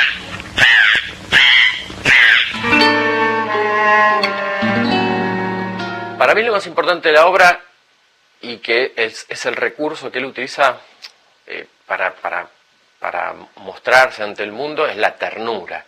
O sea, el tema de la ternura es universal, que reconocemos la obra de Quino no es solamente más falta, sino que tiene una cantidad de, de, chistes y chistes mudos, inclusive muchos, en que hay unos personajes que son súper tiernos. Es el hombre común, así está, por un lado está el, aprendiz de cocinero, que está este con un exprimidor exprimiendo huevos, por ejemplo, y está, y lo mira el jefe de cocina y hace así, este, y ese tipo tiene una ternura, lo mismo el sal, hay un chiste que divino, es uno de mis preferidos, que salen, es la salida de una orquesta sinfónica, ¿no? Y salen por la puerta de atrás, digamos por la puerta de servicio, y cada uno sale con su pequeño maletín, cada músico con el frac, y, este, y unos maletines donde llevan el violín, la flauta traversa, el clarinete y todo eso, y hay un tipito que está en una moto siambreta con un casco y enganchó el piano de cola, o sea, está llevando el piano de cola a su casa, y eso es re súper tierno, eso provoca risa acá y en otros lados, y aparte de risa te da como cositas esos personajes. Ese hombre es el de Quino, el hombre común, común, común que está haciendo algo extraño. A mí me llamó Miguel Brasco, me dijo, mira, eh, tenés que ir a una agencia que se llama Agens Publicidad y preguntar por un señor, un joven que se llama Norman Brisky, que me dijo, no te vas a olvidar porque es una mezcla de Brasco con Oski, Brisky. Este, fui, estaba Norman Brisky ahí detrás de un escritorio, me dijo, mira, hay una fábrica de heladeras, electrodomésticos, que va a sacar una marca que se va a llamar Mansfield, y quieren pedirle a varios dibujantes que hagan una familia, pero que no digan que buenos son las heladeras Mansfield, sino una historieta parecida a Peanuts, así, Charlie Brown, ¿no? Pero que si usan una heladera, el dibujito sea el de ellos, ¿no? O sea, publicidad subliminal. Y ofrecerla a los diarios como una cosa gratis, y los diarios dijeron que no, entonces nunca se hizo esto. Yo me quedé con las tiras que había preparado para esto, así que eran 10 o 12 tiras. Este, y de, dos años después, un amigo que, con el que trabajamos en Tía Vicenta, Julián Delgado, estaba en primera plana y me dijo, mira, a la revista le gustaría una colaboración tuya, pero que no sea la página de humor que estás haciendo en, en Ricotipo, en Damas y Damita, en TV Guía, porque yo trabajaba en seis o siete lugares al mismo tiempo, si no, no podías vivir tampoco, ¿no? Eh, entonces le dije, mira, tengo estas tiras de este personaje que yo mismo ni conozco, pero bueno.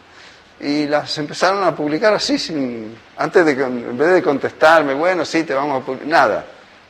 Me llamaron y me dijeron, te la publicamos ya en este número que va esta semana. Y me encontré con que me estaban publicando un- unos personajes que yo no tenía desarrollados ni nada. Entonces ahí fue cuando me planteé, bueno, ya que lo voy a tener que seguir dibujando, que es el matrimonio con esta nena, eh, ¿qué, qué puedo hacer para como, como eje central de esto? Pensé, bueno, una nena, en ese momento, claro, el movimiento de liberación de la mujer estaba en plena efervescencia, porque me preguntan por qué una nena y no un nene. Bueno, yo creo que las nenas son mucho más despiertas y avispadas que los chicos, ¿no?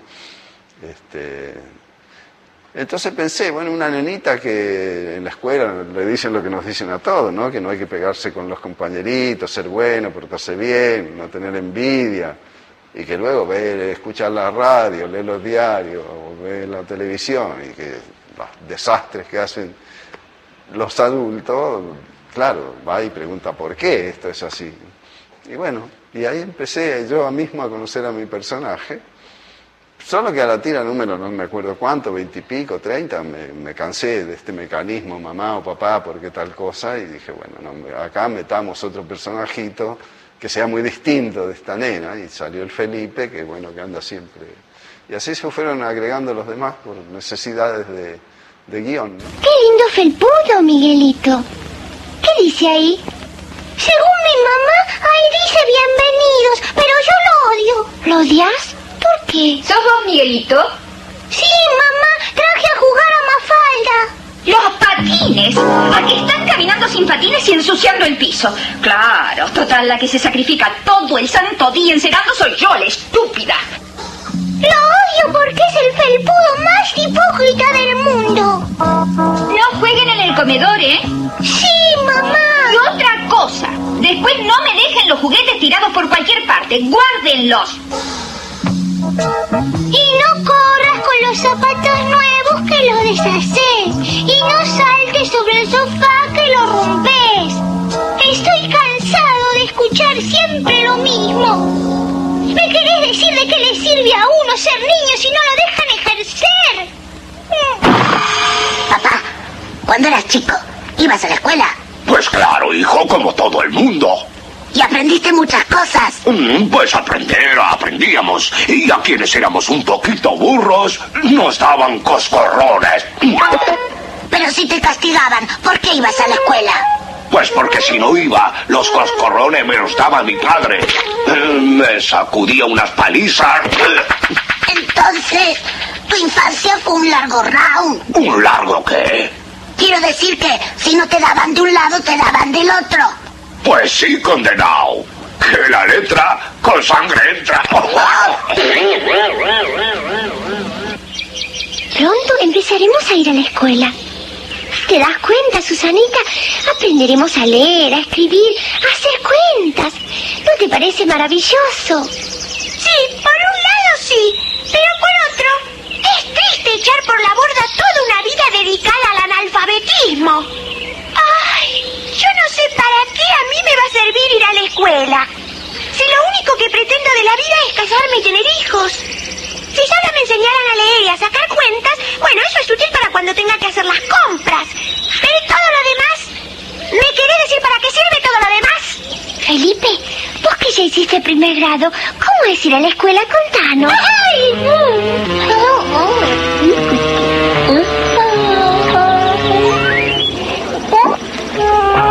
La pucha. ¿Qué les pasa a ustedes que no están jugando? Es que pronto empiezan las clases. ¿Y qué hay con eso? ¿Cómo que hay? Cuando vos eras chico, ¿no te enojabas cuando empezaban las clases? ¿Enojarme yo? ¿Pero cómo se te ocurre? Es lindo ir a la escuela. Sí, pero vaya a saber qué maestra le toca a uno. Y después empiezan los deberes y no hay tiempo para jugar ni para leer historietas. El próximo lunes comienzan las clases en todo el país. ¡Basta! Sí, yo también me enojaba. Yo también. Mm, ¿Es que los chicos crecen tan rápido? Bueno, le puedo dar un número más grande. Así es mejor. Llevaremos este. ¿Este? Pero, ¿este? ¿Qué soy yo? ¿Un payaso? La, la, la, la. Pero Mafalda, lo arreglaré. Levantándole el dobladillo y acortándole las mangas te servirá también para el año que viene. ¿Qué? Me niego a que me anden cosiendo y descosiendo el porvenir. ¡Qué tesorito la nena!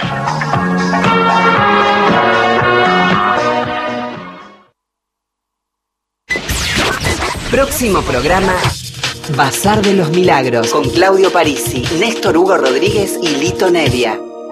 Jugada de gol, tiró gol.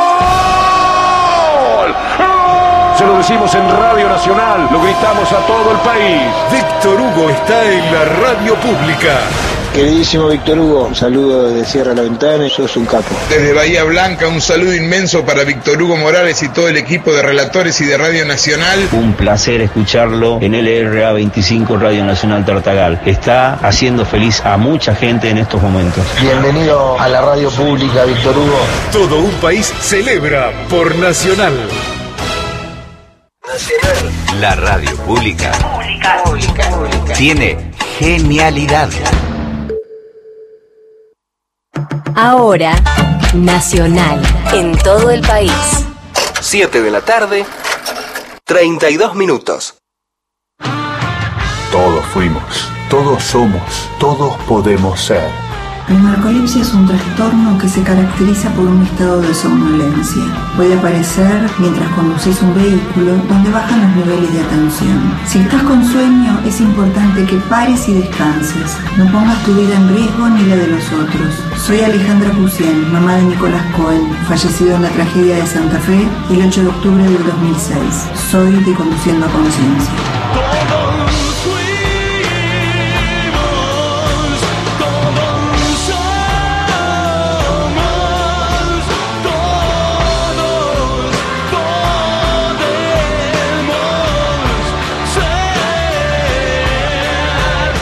Es un mensaje de Conduciendo a Conciencia y Radio Nacional. Para todo el país, desde los lugares más recónditos, desde los lugares más inhóspitos, indómitos, nos escucha la gente del país. El Diario de Nacional, Claudio Orellano, Sonia Ferraris. Porque esto es Diario Nacional. Lunes a viernes, desde las 2 de la madrugada. Transmitiendo desde Córdoba y Buenos Aires para todo el territorio de la República. Por Nacional, la radio pública. Habla Flor de Salta. Muy hermosa la radio. Mi nombre es Julio. Los felicito. Gracias, Radio Nacional. Aquí Carlos María de Recoleta, gracias por el programa. Me entré el pergamino para agradecerle. Muchas gracias, los escucho todos los días. Los felicito por el programa, es excelente. Habla José de Aedo. Gracias. Todo lo mejor para ustedes. Si querés escucharte por la radio pública, llamanos desde cualquier lugar de la Argentina al 0810 222 0870. Casi nada con el programa. Nacional. Un millón de gracias. La radio pública.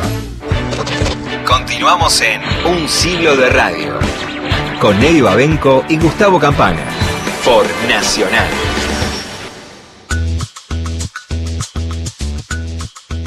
Seguimos en un siglo de radio por Nacional AM870. Decíamos recién, Gustavo Campana, que Quino no es solamente Mafalda, ¿no? Y eso está clarísimo. Y también es muy claro que Víctor Hugo está mucho más allá de, aquel día del gol de Maradona eh, a los ingleses, o de los goles de Maradona a los ingleses. Pero qué importante en su carrera, ¿no? Sí, claro. Eh, hay hitos que convierten a a carreras enormes eh, en, ese instante, ¿no? Eh, Fioravanti será para, para siempre, no solamente, por ejemplo, una de las más grandes voces del relato argentino, sino será el gol de Grillo. Y entonces esa eternidad valdrá veintipico de segundos, igual que los treinta y pico de segundos del gol de Diego, que seguramente es eso, esos 34 segundos en el marco de una carrera que nació en 1966 y se comió más de medio siglo de los 100 años de radio, pero es la bandera. Bueno, eso sucede con, con muchísimos, ¿no? Eh, con, con hombres y mujeres que han sido gran parte de la historia radial, pero un momento los eterniza. Es así, es exactamente así. Y nos vamos a meter con alguien que, que, encontró en ese, en ese momento, en ese espacio, en esa situación, la oportunidad de, de, crear a partir del relato de Víctor Hugo. Estoy hablando de Ariel Magnus, que es un escritor argentino que vive en Alemania, ¿no? Y nos da la posibilidad también de volver a escuchar el primero, el segundo y el final del partido. En el primero, la necesidad de que desde Buenos Aires le confirmen si fue o no con la mano, porque él vio que fue con la mano. En el segundo, este, toda la poesía urgente que sale de las entrañas, y en el tercero, eh, algo así como le dedico todo esto a los chicos que murieron en Malvinas y no pueden escuchar el partido. Víctor Hugo. La idea del libro eh, surgió en realidad del principio en, en abstracto yo tenía la idea de que había que transponer al papel un relato de un partido de fútbol. Eh, y esa fue la idea que, le di al editor, en este caso Intersona, Guido Indis, y él fue el que tuvo la genialidad de decir, bueno, si vamos a hacer un partido, hagamos el partido eh, y el relato, que fue el de Víctor Hugo. No sé si existe un relato más famoso eh, por, por, el relato mismo y por el partido. Eso es lo que había quedado por descubrir. Era era realmente una apuesta rara, porque, nunca se había hecho, no sabíamos cómo iba a quedar, y era bastante trabajo. El primer trabajo difícil fue conseguir el, partido mismo. Yo me puse en contacto con él a través eh, de uno de sus colaboradores y quedaban, quedaban en mandar un cassette que alguien, sabían que alguien había grabado, etcétera. Eh, hasta que no, no sé si, si por no haberlo buscado bien antes o porque justo apareció en ese momento, encontré en la web el partido, eh, grabado de hecho, de, VHS entero. Y ese fue el que, el que usé para, para la desgrabación. Lo tiene Maradona, viene para Diego, Maradona contra Jerry Steven, la toca Maradona, ¿para cuándo Argentina y el gol? Vamos muchachos, la pelota viene para Batista, Batista para Enrique, Enrique cambia para el Vasco, allá viene para el Orticochea que lo tiene a Diego como número 10, a Giusti como número 9, a Burruchaga de 8 y a Valdano de 7, la pelota va para Maradona, Maradona puede tocar para Enrique, siempre Maradona es un drible, se va, se va entre tres, siempre Diego, genial, genial, genial, tocó para Valdano, entró Maradona,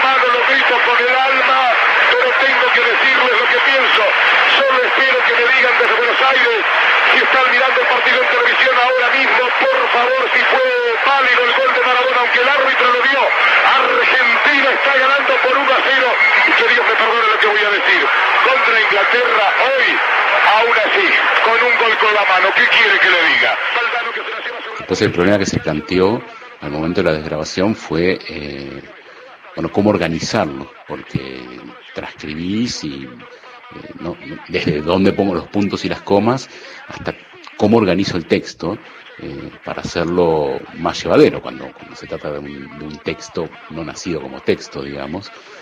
y ahí jugó un poco, hicimos un poco de trabajo de, de edición, cómo cómo comentar los goles, las cosas. Se nos ocurrió también agregarle las publicidades, para las publicidades fuimos a buscar las fotos. Es como que lo, lo completamos un poco, esa fue una, parte eh, que surgió durante, durante, digamos, esta traducción de, de voz a texto, que pasa en varias veces, que, pasa cada vez que se pasa de texto a, de, de, voz a texto, este caso era muy especial, no teníamos ninguna tradición a la que aferrarnos, digamos, en, cómo hacerlo. Burruchaga para Diego, la tiene Maradona, Maradona tocando bárbaro para Giusti, Persley, Persley que toca pero marca firme Cuchufo, saca la pelota Cuchufo, Cuchufo para Enrique, Enrique engancha, le va a tocar para Diego, ahí la tiene Maradona, lo marcan dos, pisa la pelota Maradona, arranca por la derecha el genio del fútbol mundial, y deja el centro, va a tocar para Burruchaga, siempre Maradona, genio, genio, genio, ta,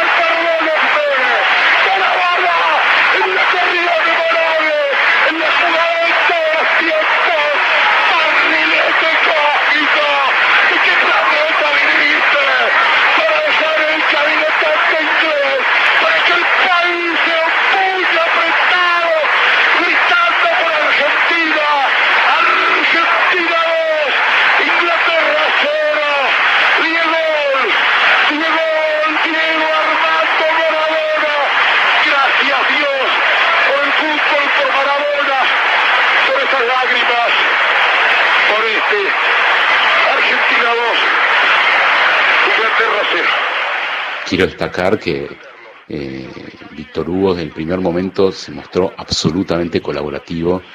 Eh, enseguida nos puso en contacto un colaborador que ayudó a, tratar de buscar el, original, aunque no lo conseguimos. Este, después nos cedió los derechos y no solo eso, sino que cuando salió el libro eh, le dio espacio en la radio, hizo, hizo, como publicidad y nunca sin pedir nada a cambio. Eh, nunca pidiendo nada a cambio.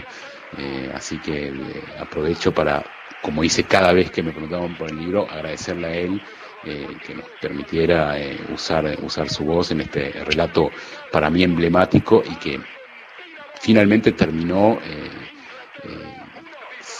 siendo satisfactorio para nosotros. Cuando terminamos de traducirlo nos dimos cuenta que valía la pena, valía la pena leerlo, incluso en las partes eh, más aburridas que tiene, que pase de un lado al otro, que es aburrido escucharlo probablemente, este, es aburrido verlo y hablar de, leerlo. Pero bueno, también las grandes épicas tienen, tienen esos momentos este, eh, más aburridos, o, yo por lo menos traté de, verlo así, como una gran épica, el, el texto, sobre todo por, por ciertos giros que, que usa Víctor Hugo, que se ven muy bien eh, por escrito, eh, aludir a, a, jugadores con perífrasis y, demás. así que vaya mi agradecimiento y siempre me siempre es un gusto recordar ese libro y por supuesto es un gusto recordar aquel relato y aquel partido fue. Un cabezazo de Ruggeri. La pelota fuera, saque lateral para Inglaterra. 46 minutos del segundo tiempo. Se hace lateral, terminó. Ganó Argentina. Ganó Argentina y quiero abrazarme con el corazón de Ruggeri. Que vino corriendo para el costado. Y quiero abrazarme con Ricardo Giusti. Y quiero ir y levantarlo en andas a Maradona. Ha ganado Argentina frente a Inglaterra. A Inglaterra. Lo voy a decir una sola vez y Dios me perdone porque no es un golpe bajo. Por todos los pibes que no pueden gritar esta victoria. Argentina 2, Inglaterra 1. De la primera transmisión de radio al presente, con el oído puesto al futuro. Un siglo de radio. Eddie Babenco, Gustavo Campaña, por Nacional,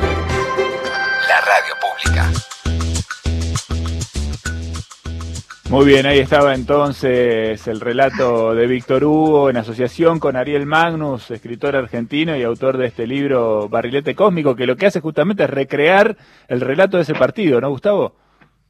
Sí, así como hay una canción que toma como letra el relato del segundo gol de Inglaterra, hay un libro que toma el relato de todo el partido. Pero eso del final, ¿no? Dedicado a todos los pibes que no pueden escucharlo la verdad que es este, tan grande como el relato del gol de Diego. para la anécdota, eh, viste que el pide Buenos Aires confirmen si el gol fue o no con la mano, y lo que se escucha desde Buenos Aires es quédate tranquilo, Víctor Hugo, que fue con la cabeza. no sabía que le habían dicho eso. Claro, sí, sí, quédate tranquilo que fue con la cabeza. Ah, bueno, bueno, perfecto, dice él, y continúa. Pero ya está, él dejó este, todas las pruebas de, de haber este, documentado eh, sobre la marcha en una auditoría en tiempo real que había sido la mano de Dios. La vio, la vio como, como pocos la vieron, ni siquiera el árbitro la había podido ver, y qué, qué momento tan, tan emotivo el, el, el del segundo gol, ¿no? La, no sé si existe la posibilidad de escucharlo sin que, ¿cuántas veces lo escuchamos? 100, 200, 500, 1000. Se te siguen humedeciendo los ojos. Es una cosa impresionante, ¿no? El efecto eh, de ese audio sobre el epidérmico. No sé, es una cosa realmente eh, fascinante y maravillosa. Le mandamos un saludo a Ariel Magnus, que está publicando en estos días un libro nuevo que se llama El Desafortunado, hablando un poco de los últimos años de, Adolf Eichmann, eh, el criminal nazi acá en la Argentina, hasta que lo capturaron ah, en, la, en la casa de la calle Garibaldi. Sale seguramente en estos días, así que bien vale la pena eh, mencionarlo también. Bueno, nos queda un ratito todavía, Gustavo, tenemos que hacer un pequeño corte, pero nos queda un ratito porque vamos a charlar con otro compañero de, de Radio Nacional y nos queda un adelanto de lo que viene la semana que viene. Así que ahí vamos, dale. Dale.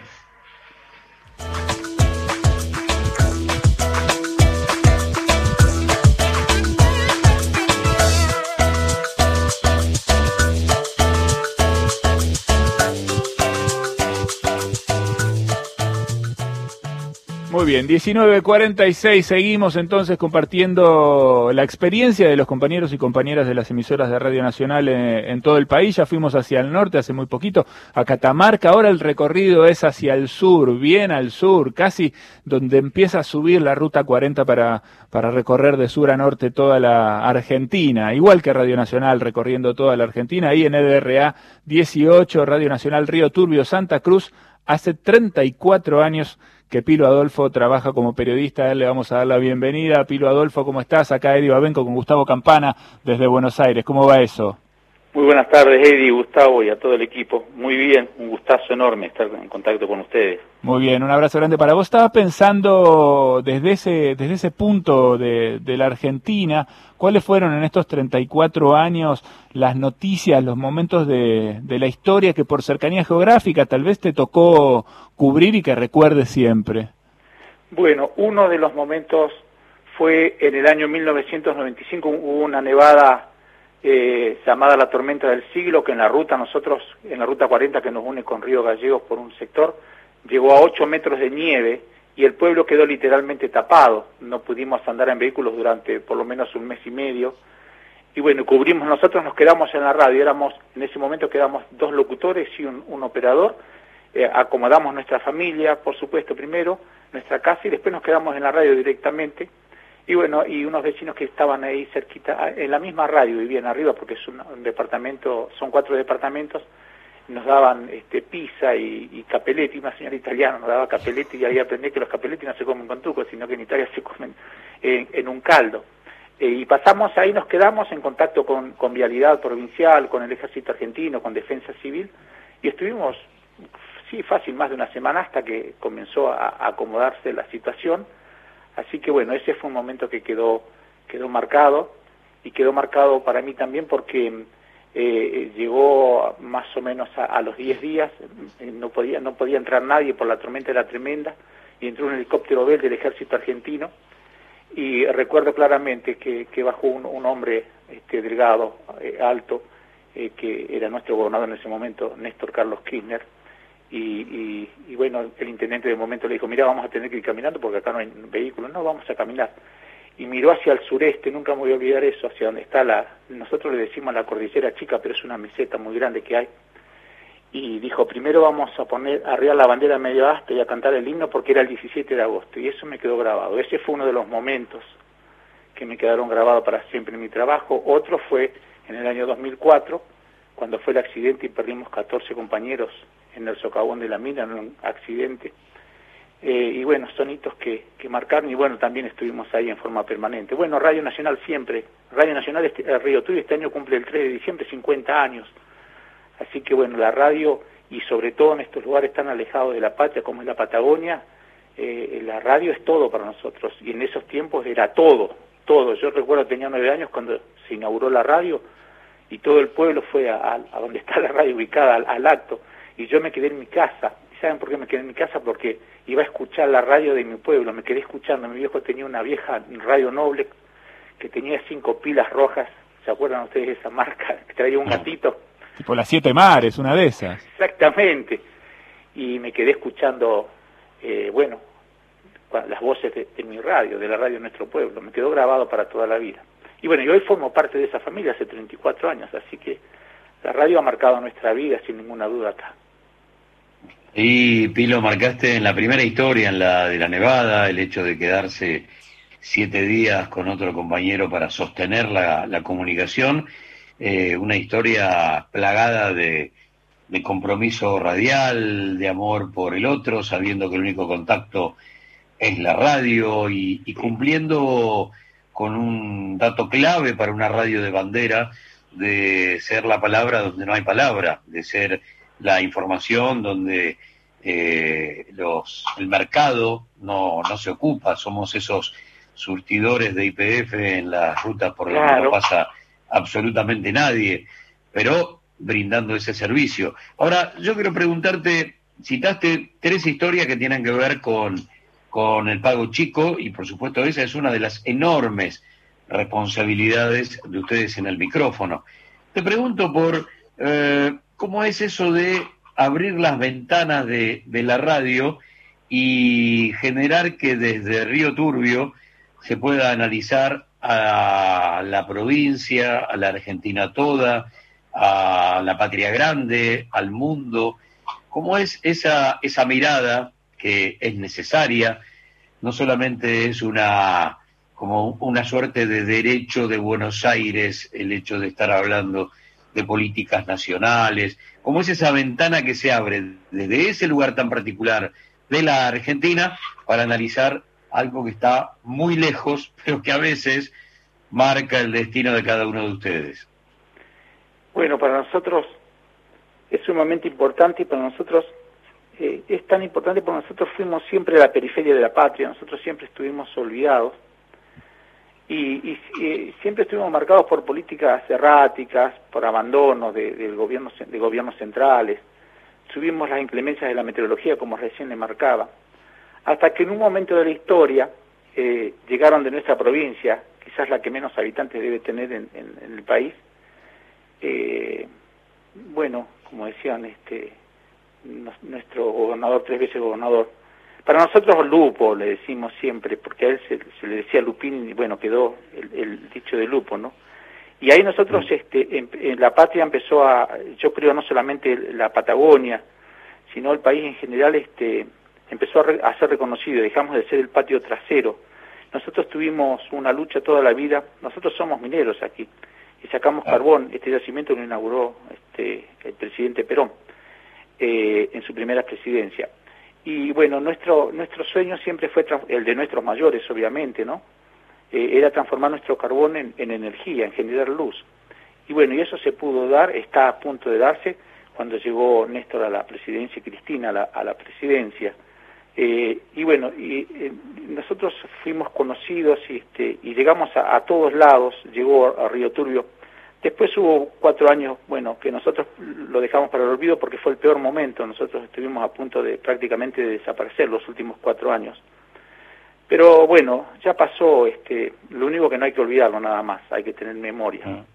hay que este, tener memoria. Pero bueno, y, nuestra radio este, tiene mucho auge, cubre gran parte de la Patagonia, eh, cubrimos eh, el sur de Chile, este, así que bueno, todos los días estamos con, y aparte con, con las tecnologías ahora, a nosotros nos llama gente de distintos lugares del mundo que nos escucha, eh, y bueno, para eso, para nosotros es maravilloso, pero yo no me olvido de esta radio y quiero volver al invierno, a ese invierno. Nosotros lo que hacíamos en la radio dábamos consejos, y les voy a dar un dato que es muy importante. Ese año fue un invierno muy duro también en el norte de América, eh, concretamente en, en Estados Unidos, en la ciudad de Nueva York, y allí hubo muchos muertos por el frío, y acá no murió ni una persona no solamente, solamente porque conocemos, sino que por la radio, obviamente, pero nosotros siempre por la radio decíamos a la gente, si estás en la ruta, te dejas el auto en marcha, mira el pequeño detalle que los veas, deja el auto en marcha, prende la calefacción, pero destapá el caño de escape de la nieve porque si no los gases van a reingresar y te vas a morir este, inhalando monóxido de, carbono, dióxido de carbono.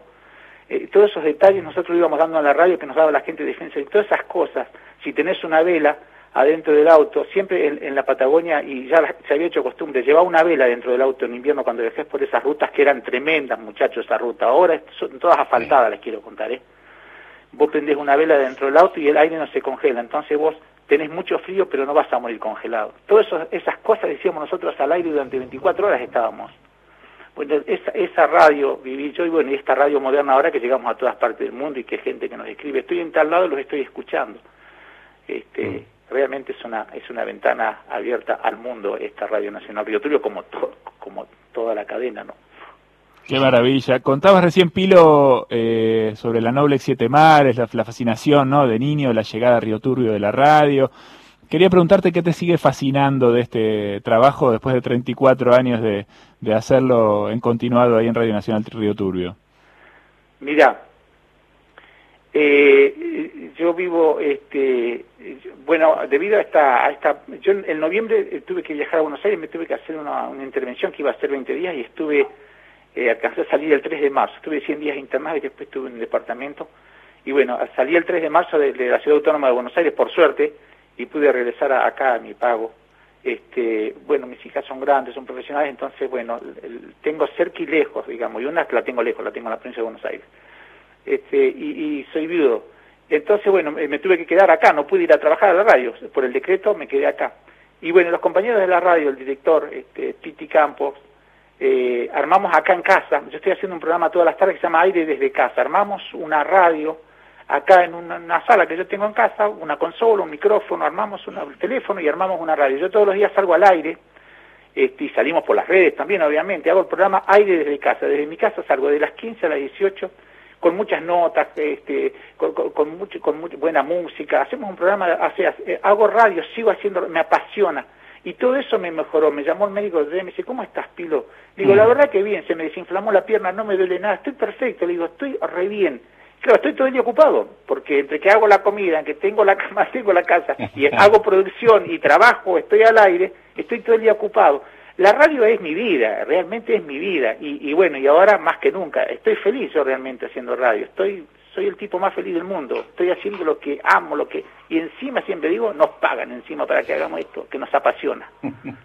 Qué maravilla. Bueno, Pilo, eh, realmente muchísimas gracias por, por este rato de charla, te mandamos un abrazo grande, que, que, se recupere lo que, lo que queda de esa recuperación y felicitaciones para este próximo 3 de diciembre a todos los compañeros de Río Turbio en el festejo de los 50 años. Muchísimas gracias, un gran abrazo a ustedes, muchas, muchas gracias. Un abrazo enorme, muy bien. Un abrazo. Desde Río Turbio, Santa Cruz, el RA 18 en Radio Nacional, Pilo Adolfo, nuestro compañero, 34 años de recorrido como periodista y mira Gustavo qué cantidad de historias fantásticas, ¿no? Sí, y sobre todo eh, algunas tan lejanas para, para el oyente porteño, este, que parecen hasta de ciencia ficción, pero tienen que ver con esa convivencia eh, con la naturaleza en los lugares donde prácticamente hay que domarla de ratos, respetarla siempre, eh, pero es este, algo más que, paisaje la, naturaleza donde, como te contaba Pilo, en la década del 90 hubo que estar una semana en la radio porque se había vuelto intransitable ese sector de la provincia y había que seguir informando. Eh, la verdad, esto es Radio Nacional, ¿no? Cuando uno tiene que comenzar a, describirla y te dicen, bueno, dame algo en pocas palabras, agarra cualquier lugar de, la Argentina y traducilo en la presencia de la radiofonía argentina, en los lugares que el mercado no le interesa ocupar.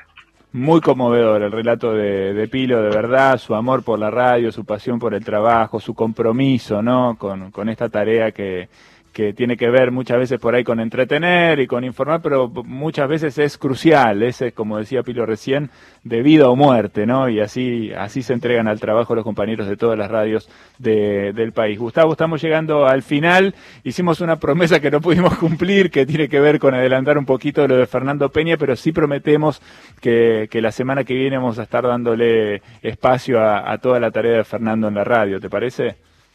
Y, y básicamente recordar que lo, lo último que hizo en, en radio fue en Nacional. Así que con eso vamos a estar muchísimo con el programa de Milagritos y también, por supuesto, todo el Peña anterior y todos sus, todos sus muñecos. Muy bien, un abrazo grande, Gustavo. Así cerramos entonces Gran abrazo, Eddie. este siglo de radio. Volvemos a encontrarnos el próximo domingo a las 6 de la tarde. Quédense en Radio Nacional, sigan con la programación de Radio Nacional. Nosotros nos reencontramos la semana que viene. Chau.